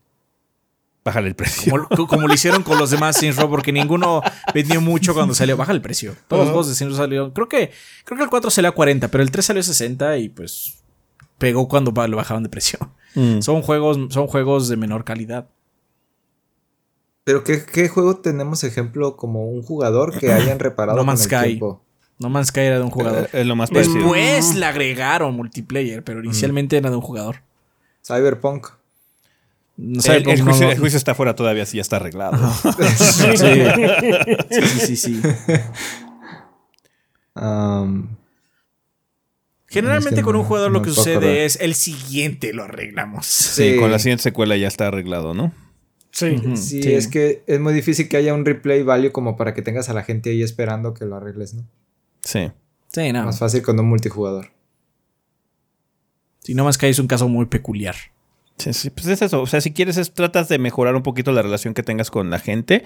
Obviamente escuchas el feedback. eh, va, a ser una. Siempre el feedback es un maremoto de opiniones. eh, y también depende mucho de lo que quiera hacer eh, el estudio, ¿no? Saints Row no es un juego terrible. El problema que tuvo Saints Row es que siento que la gente está esperando algo que no es. Eh, tangencialmente probablemente sea una situación de hambre por más juegos de ese estilo porque GTA no ha sacado otro pinche juego nuevo en una pinche década. Así como si No, tuviéramos y un no hay muchos juegos así. y no hay muchos general. juegos así, entonces como que la gente estaba esperando que este fuera como un sustituto de GTA, cuando Saints Row no ha sido eso nunca. O sea, quizás lo fue al principio, que quiso imitarlo, pero después empezó a Sí. tener su propia identidad. Y Saints Row siempre han sido juegos de desmadre, más petit, eh, con un poquito de énfasis en divertirte con ridiculez. Y siento que el juego tiene mucho de eso. Eh, Quizás su pecado más grande es que no, no da como una, un paso hacia adelante en la franquicia. Puedes argumentar que por el hecho de que es un reboot y que se pusieron en una situación básicamente insalvable en el sentido de que su último juego, que fue el Saints Row 4, el Saints Row 4 no podías continuar esa línea de ninguna forma satisfactoria. Entonces. ya, ya no solo brincaste el tiburón, o sea, lo brincaste, brincaste el sistema solar. Una secuela, siento que es la mejor y, hay que bajarle el precio para que pues, la gente pues, empiece a apreciar más. Ah, bueno, no me costó 60 dólares, puedo ver los aspectos positivos de esta experiencia y qué es lo que trató de hacer Volition, ¿no? No tanto lo que yo me imaginé que sería, ¿no? Al final del día. Aparte, te digo, Saints Row siempre vende bien mal. se vuelve el juego de mucha gente cuando baja de precio. Porque son juegos súper sencillos. Todos son juegos sencillos. Todos. Yes. Tienen corazón, más no son complicados. Pero bueno, ahí lo tienes, Naraster. Dice, esto por mi parte, agradezco la atención y mis mejores deseos para ustedes y sus familias. Muchas gracias. Igual, Naraster, que todo esté Gracias. Y finalmente tenemos a Lord of Roses de YouTube. Quise gordos. Como bien saben y dicen, los estudios con frecuencia crean juegos similares entre sí por seguir una moda o boom que viene y va. Entonces, ¿de qué género mecánico y o temático les gustaría ver un boom en estos momentos? Muchas gracias y que el mm. gordeo sea eterno. ¿No sienten como que ha habido muchos juegos Tactics últimamente? Sí. Y está chingón. Y está chingón, perro. No, pues nadie se queja. Yo estoy jugando Tactics en el PSP. Mm. Están chingos. Sí, sí, sí. De hecho, eso está padre. Ese es un género que me gustaba mucho y qué bueno que esté regresando. De hecho, acabo de ver uno que no me acuerdo el nombre, que es básicamente Fire Emblem, pero sin todo, sin todo lo ánimo. O sea, es así como Fire Emblem. De hecho, se parece. El gameplay y las perspectivas, todo se parece mucho a Tree Houses. En ese sentido, pero así como. Pero sin anime bullshit. En ese sentido. Ah, podría checar esa perra. Entonces, no me acuerdo el nombre. Lo vi así como. Ah, eso se, se ve verga, así como en un listado de Steam o así como de juegos que vienen. Y no me, no me tomé la molestia de aprenderme el nombre, pero sí me lo aprenderé después. A mí me gustan mucho los juegos también medievales, eh, fantasía medieval un poquito tradicional. Siento que se abandonó mucho por el hecho de lo choteado, porque sí es muy choteado indudablemente, pero sí. el problema es que dejaron de hacerlos por completo. Entonces sí, em, a mí me gustan mucho cosas como Divinity Original Sin, cositas por el estilo me gustan mucho, ojalá regresen. Eh, eh, porque digamos que me da hueva entrar a cosas como Pathfinder. Eh, ya es como más hacia allá, entonces me gustaría un poquito más bajado. Por eso también estoy muy interesado en cosas está pesado. como Able With eh, o que es otro El de Scrolls obviamente me llama mucho la atención por eso, para que continúen, porque son de ese tipo de juegos que me gustan mucho en un setting que me gusta. Por eso también el rumor de que no te digo que estaba haciendo un juego en, ese setting medieval me emocionaba bastante, así como, sí, por favor háganlo. pues, por favor. Ah, no, te iba a decir que a mí me gusta todo este tema de fantasía, dragones, este, espadas, caballos y demás. Pero no me gusta tanto que se vayan a lo realista, güey. Yo disfruto un chingo cosas como Zelda, que todo es colorido y, mm. no hay 17 tipos de vestuarios, que ninguno es mejor que otro, nada más es diferentes stats cada uno. En, en Zelda es muy marcado de eh, la, roja te da más defensa y la, la, túnica roja es la mejor. Mm. Sí, Ajá. Básicamente sí. Y, y ya, Dragon Quest también, por ejemplo. Pero mm.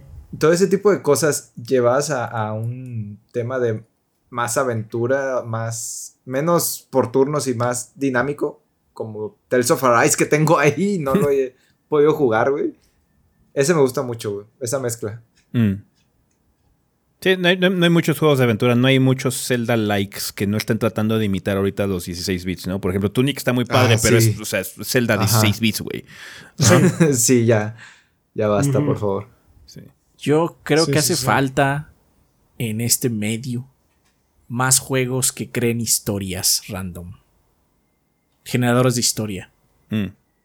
Porque, o sea, está, están juegos como Dwarf Fortress, están juegos como Rimworld que no solo es administrar tu colonia, sino que el juego activamente está tratando de crearte una historia, porque no es lo mismo hacer jugar Cities Skylines, que pues, haces todo y funciona, ¿no? O Sims, que haces todo y cuando tú haces todas las cosas bien, funciona todo, ya, no hay, no hay peros. Pero en Dwarf Fortress o en Rimworld, tu colonia puede estar chingona, pero de repente está lloviendo meteoritos, ¿qué vas a hacer al respecto? Básicamente, ¿no? O al revés, ¿no? Te está yendo terrible, tus, tus colonos están muriendo y de repente el juego te manda un nuevo colono, así como. Él te va a salvar, a ver si puedes salvarlo con un, nuevo colono que llegó así del. Ah, ok, voy a ver si lo puedo arreglar, ¿no?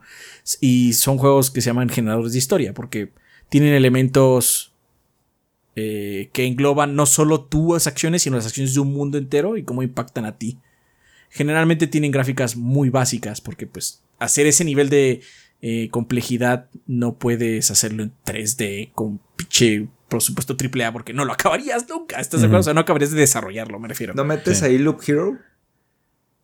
No, Loop Hero es, es, todavía más este. Es que Loop Hero al final tienes la meta de vencer como al malo este. Ah. Y entonces empiezas a pensar mucho en el meta. Así de, si hago esta carta con esta carta, es la forma más óptima de hacerlo. En estos juegos que digo, puedes hacer las formas óptimas que quieras, pero el juego va a tratar de detenerte. O todo lo contrario, si no estás jugando muy óptimamente porque X o Y razón, a veces el juego te ayuda. Te dice, ah, sí, este, ¿sabes qué? Este, tu colonia le hace falta madera. Entonces, de repente llegó un mercante con mucha madera aprovechalo, básicamente, ¿no? Y si no lo aprovechas, pues estúpido, ¿no? Entonces, ese nivel de sistemas interconectados a nivel global me gustaría verlo más. Pronto va a salir uno, de hecho, en, época medieval. Lo anunciaron en el PC Game Show. Ok. Eh, y me gusta mucho ese género. Es muy divertido jugarlos. Eh, porque, o sea, ahí, sí, para que veas, ninguna partida es igual. Ahí sí es 100% ninguna partida es igual. Es, es, muy difícil replicar lo que pasa, ¿no? Pero eh, no veo así como la industria virando hacia allá. Por el simple hecho de la tarea titánica de que pues, a la, industria AAA grande se le piden ciertos estándares gráficos, ¿no? Y no, no, no, no hay manera de hacerlo. O que crea Yankee as fuck si lo hiciera. básicamente. Supongo que van a evolucionar poco a poco mientras avanza la tecnología en ese sentido. Si ya se pueden hacer, si ya se pueden hacer con un engine 2D sencillo, pues supongo que antes eran puras cosas de texto, ¿no? Entonces sí era. Sí, de hecho, ahorita este, este Dwarf Fortress ahorita está haciendo un esfuerzo, lleva creo que ya dos años, para hacer un lanzamiento en Steam. Ya con gráficos no, no ASCII, básicamente, ¿no? sí. Que ese es el problema. O sea, ver, ver o jugar Dwarf Fortress es como ver la Matrix. Porque pues ves este puros números y representaciones de cosas, pero es un símbolo, ¿no? Y ahorita están haciendo ese como salto a Steam, porque ya se puede, básicamente. Bueno, eso y porque quieren más dinero, ¿no? porque lo merecen, o sea, esos llevan años trabajando en esa madre. Y Dwarf Fortress está muy puerco, porque cada vez que creas el juego, creas el mundo. Y te dice, esta es la historia del mundo, si quieres léela. Ajá. Entonces, esos juegos me gustan mucho, pero no, no veo así como a la industria abrazándolo por completo por muchas razones. Muchísimas razones. Sí. Pues me, gustaría, me... gustarían muchos más hack and slash. Rápidamente me gustaría mucho más hack and slash estilo Devil May Cry. Son buenos. Ahí viene bayoneta, güey. Ahí viene bayoneta. Ah, esperemos que esté bueno. Pues ahora, este. Yo le he tomado cierto cariño a los juegos tipo Survival. Este tipo Minecraft de survival y, construir. Pero que, sí te dan como que cierto propósito. De hecho, los juegos que más he jugado este, de tiempo, después de Final 14, en los últimos años han sido Valheim y ahora este V-Rising. De hecho, y los dos son Early Access. Todavía. Todavía, sí. Sí, sí, sí. Entonces, pues sí. Vale. Pues ahí lo tienes, Lord of Roses. Este, muchas gracias por tu pregunta y también muchas gracias a la gente que nos mandó preguntas en esta ocasión. Eh, esperamos contar con ellas ya por el siguiente episodio. Por favor, déjenos aquí abajo. Ya saben, los métodos que ustedes han tenido siempre. Así que chingón, banda. Con esto terminamos la sección de comunidad. Vamos a despedidas.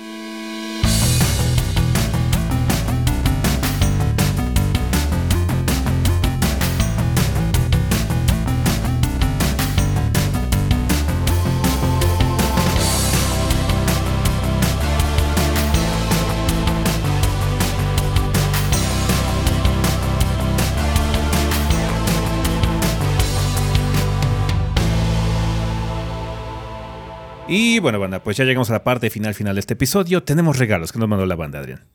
Honeypot Guy dice: Buenas gorditos, espero que se encuentren bien. Aquí les mando estos códigos para Pokémon TCG online para que se atasquen la raza machín. Son varios códigos, de hecho son como 10.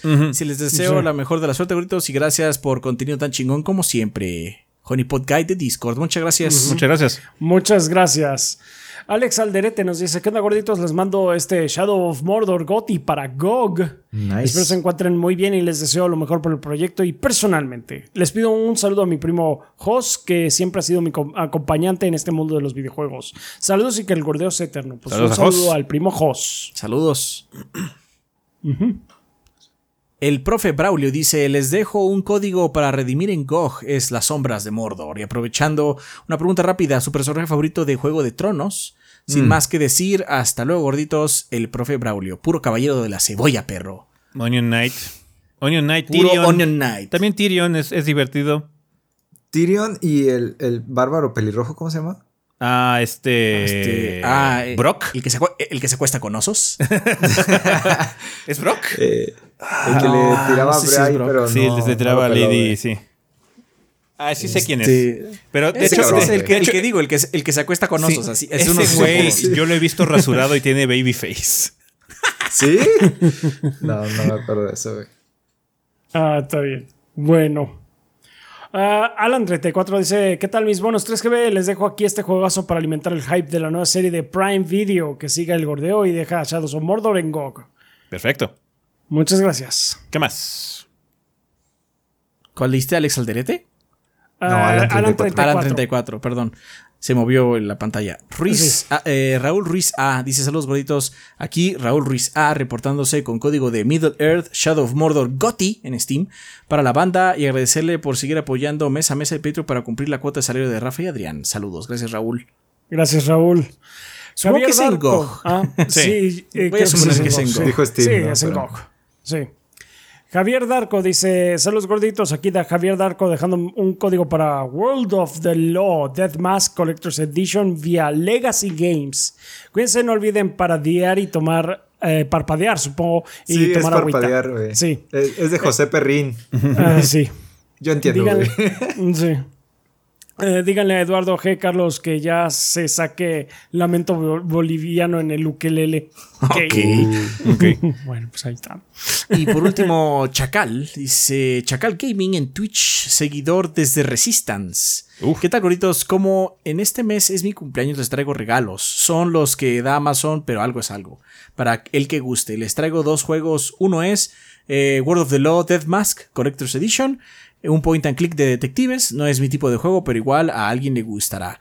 Y el otro es Middle Earth Shadow of Mordor. La, eh, la mejor repre- representación del universo de Lord of the Rings y el mejor juego de la saga de dos juegos, en mi humilde opinión. Cuídense mucho, banda. Pues muchas gracias, Chacal. Muchas gracias, Chacal. Perfecto, pues Muchas ya eh, estos regalos van a estar en nuestra cuenta principal de Twitter a lo largo de los siguientes días. ¿Vale? ¿Tenemos alguna recomendación? Red Drum. Roller Drone, ok. Vean la mini. Bear Breakfast, vean la mini. Vean la mini. ¿Tú, Kid? Nah, pues este. Si les sobra unos 15 dolarucos, se pueden aventar Kirby. Pero pues, si no, mejor espérense. No va a bajar de precio en Nintendo, pero espérense a que tenga más contenido. Está bien. Yo les Ah. recomiendo también Nano Mutationem. Está bien, es un juego bien. O sea, yo, yo esperaba un poquito más al título, pero si les llamó la atención por el mundo, el mundo tiene mucha personalidad. Entonces está bastante padre en ese sentido. Chequen también la mini. Vale, pues bueno, banda, muchísimas gracias por habernos acompañado un, un episodio más. Nada más que recordarles que tenemos redes sociales. Nos pueden encontrar en Facebook como Test Gordos o Test Gordos. Twitter estamos como TrichoBB. Eh, y pues bueno, ahí es donde tenemos realmente nuestras redes sociales principales. Eh, tenemos también nuestras cuentas personales, que es Chovy el Rafa, Chovy Adrián y Chovy S. Kid. ¿A ti en dónde te encuentran? En Twitter como kid-vg y en Instagram, en Facebook y sobre todo en YouTube como kidvg, así todo pegado sin el guión- bajo. Y subo noticias de videojuegos todos los días y reseñas y videos de opinión los sábados. Y hago streams también en Twitch, así que a todo. Chingón. Pues ahí estuvo banda. Eh, muchas, muchas gracias a toda la gente que ayuda a que este proyecto continúe a través de cosas como Patreon, Twitch o este también eh, comprando productos en la tienda. Eh, muchas gracias también a toda la gente que escucha la versión en audio de este programa a través de ya saben Podbean, Apple Podcast y demás lugares donde ustedes pueden escuchar podcasts. Bien, pues ya es tarde. Pensamiento final. Es tarde. Ya es sábado. Goemon en las tortugas ninja, güey. Sí, según Keith. Seguro. Te encargo con a mí, según yo. Porfa, Konami. Sí. Vale, pues bueno, banda, eso sería todo por nuestra parte. Nosotros nos vamos. Bye. Bye. Bye.